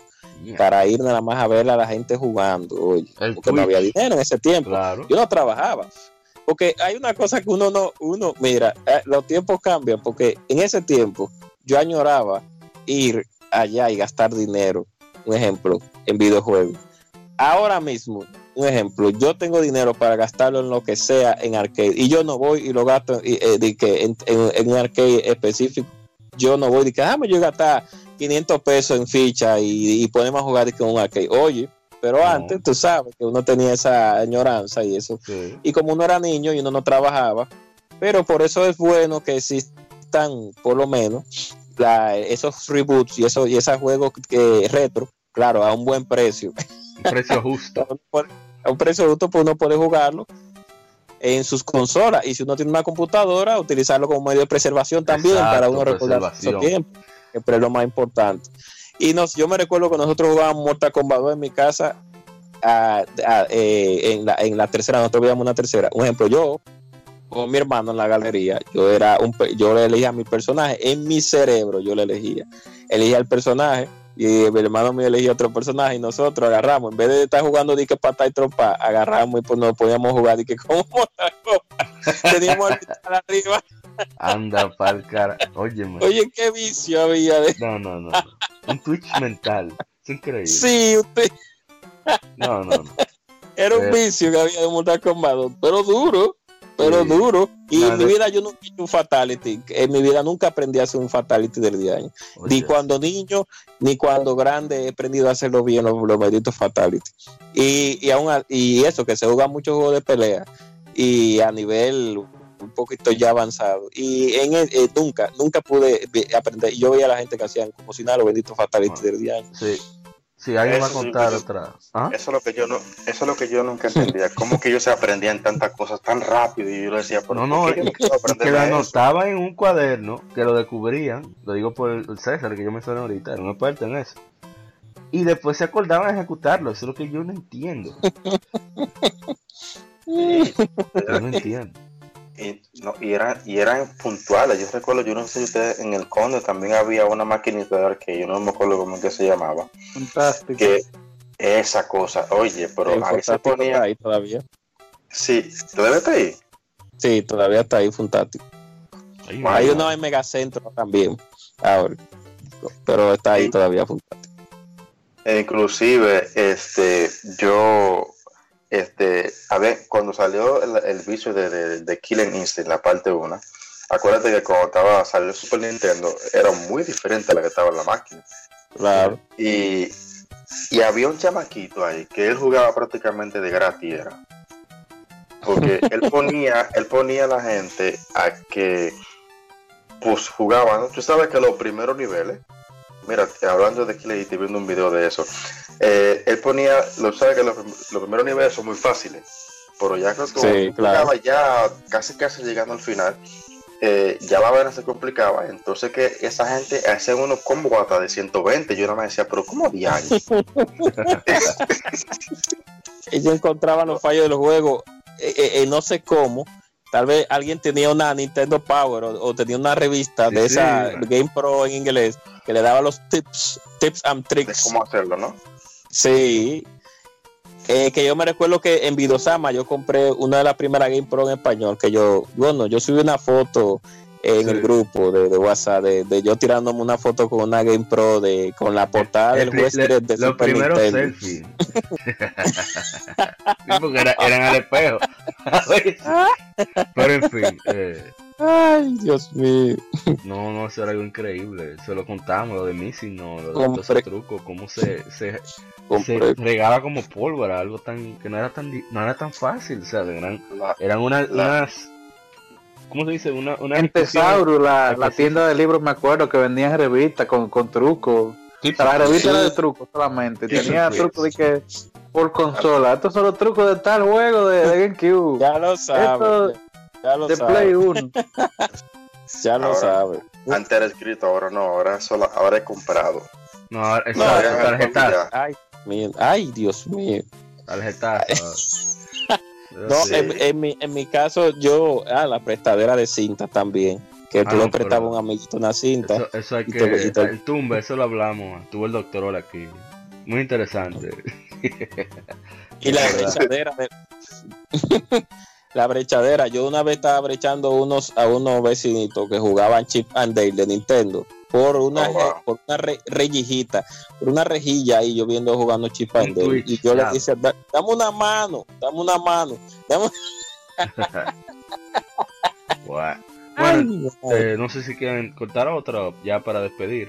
Eh, señor Merfo o Guadaña o... No, no, no, yo, ya. No, yo creo que ya, yo por mí lo podemos ahí. Ok, bueno, entonces, eh, bueno, despidan el, señor uh, Murph. Gracias por acompañarnos. sí, sí, muchas gracias a ti, Amori, por invitarme aquí al podcast de este fin de semana y, eh, no asisto a mucho así a lo que tú siempre me invitas. Lo que pasa es que como trabajo, mi horario es un poquito incómodo. Claro. Y mayormente tengo que dividirme en lo que es o escribirlo o hacer un stream aquí en Facebook ahora que tienen eso. Eh, pero trataré sí ya de que cuando haya la oportunidad y el chance de participar, porque fue muy agradable, de verdad que sí, muchachos, lo, felicito, lo felicito. muchas gracias, gracias por todo el apoyo que, tú nos das a nosotros en, Game Over XP. Que, tenemos que ver si cómo, cómo seguimos eh, ayudándonos mutuamente, que no ha estado más de lo que hemos de, de, lo que tú has recibido. Y, y gracias por, por acompañarnos, qué bueno que lo has disfrutado. Nosotros hemos gozado mucho con, tus anécdotas. Esperamos sí, sí, también. Sí. Ojalá que sí, ojalá que sí. Y bueno, señor, eh, la gente cobra, Eric. Nada, gracias a Charles por, eh, por estar presente. Para nosotros es un honor a pesar de que es la primera vez que hablo con usted, pero como sea como sea, por lo que nos ha hablado a Mauri sobre usted, pues es un honor. Y gracias siempre por estar aquí presente y por la ayuda. No hay problema. Que siempre, nos, que siempre nos, que se le ha dado a, su compañero. Y nada, y, gracias a los oyentes también por estar presente aquí otra vez más en este podcast que es para y para la comunidad. Gracias a Manuel también, a Guadaña y a Mauri. Y, disculpen porque tenía que hacer una cuantas cositas, por eso llegué tarde. Eh, recuerden, recuerden que mañana es el evento del Fighting Fest 2018, allá en el Reynolds, en el Hotel Jaragua, a partir de las diez y media. Ahí van a estar las, los, las, los, la mayoría de juegos de pelea más importantes de estos tiempos, Street Fighter 5, Guilty Gear, eh, Revelator 2, la misma Tekken 7, la misma Smash Bros, la y la Brawl, y también eh, Mira, me quiero tirar, este, ¿tiene precio? Porque yo realmente no estaba al tanto.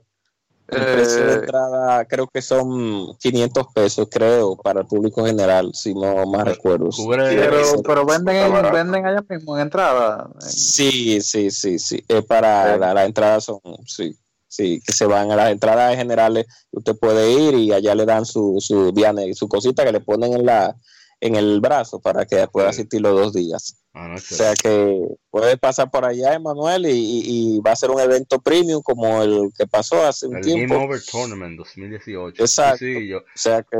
Eso nos dijo, ¿cómo se llama el organizador? De Chang, Robert Chang, se llama? Gam, sí, Gam, sí. Sí, Él, lo pudo entrevistar, nos dijo, dijo, precisamente eso, que están tratando de mantener ese nivel que, que puso el Game Over Tournament 2018. Además, me alegra muchísimo que tenga, se, se, estén realizando eventos para gamers de calidad internacional. De, de ese calibre, sí, sí, porque eso, qué bueno, qué bueno, de verdad, porque los eventos anteriores, vamos a decir mucho, pero dejaban mucho que desear y querían cobrar un monto que no era realista.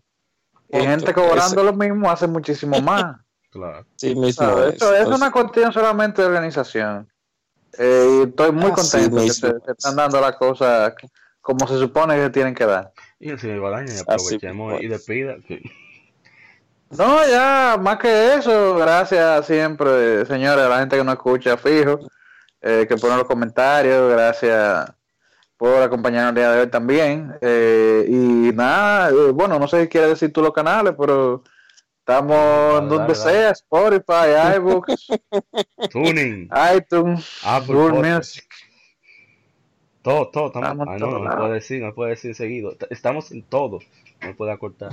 Tenemos que mantenerlo clean. Entonces, ah. bueno, muchísimas gracias por acompañarnos. Recuerden visitar siempre que GOXP Gamers en Facebook, su página web. Tienen muchos artículos interesantes, reviews, streaming todo el tiempo. Y bueno, este fue el, episodio número 41. Muchísimas gracias por acompañarnos todo este tiempo. Eh, y nada, esperamos que nos acompañen para la próxima ocasión. Que, que siga el vicio. Esto fue el episodio número 41 de Legion Gamer Podcast. Somos Legión, somos gamers. El gaming nos une. Nos vemos. Te cuido. Nos vemos. Escuchaste Somos Legión. Somos Gamers. Legión Gamer Podcast. El gaming nos une. Las informaciones más interesantes de la semana, fechas importantes de la industria, curiosidades y más.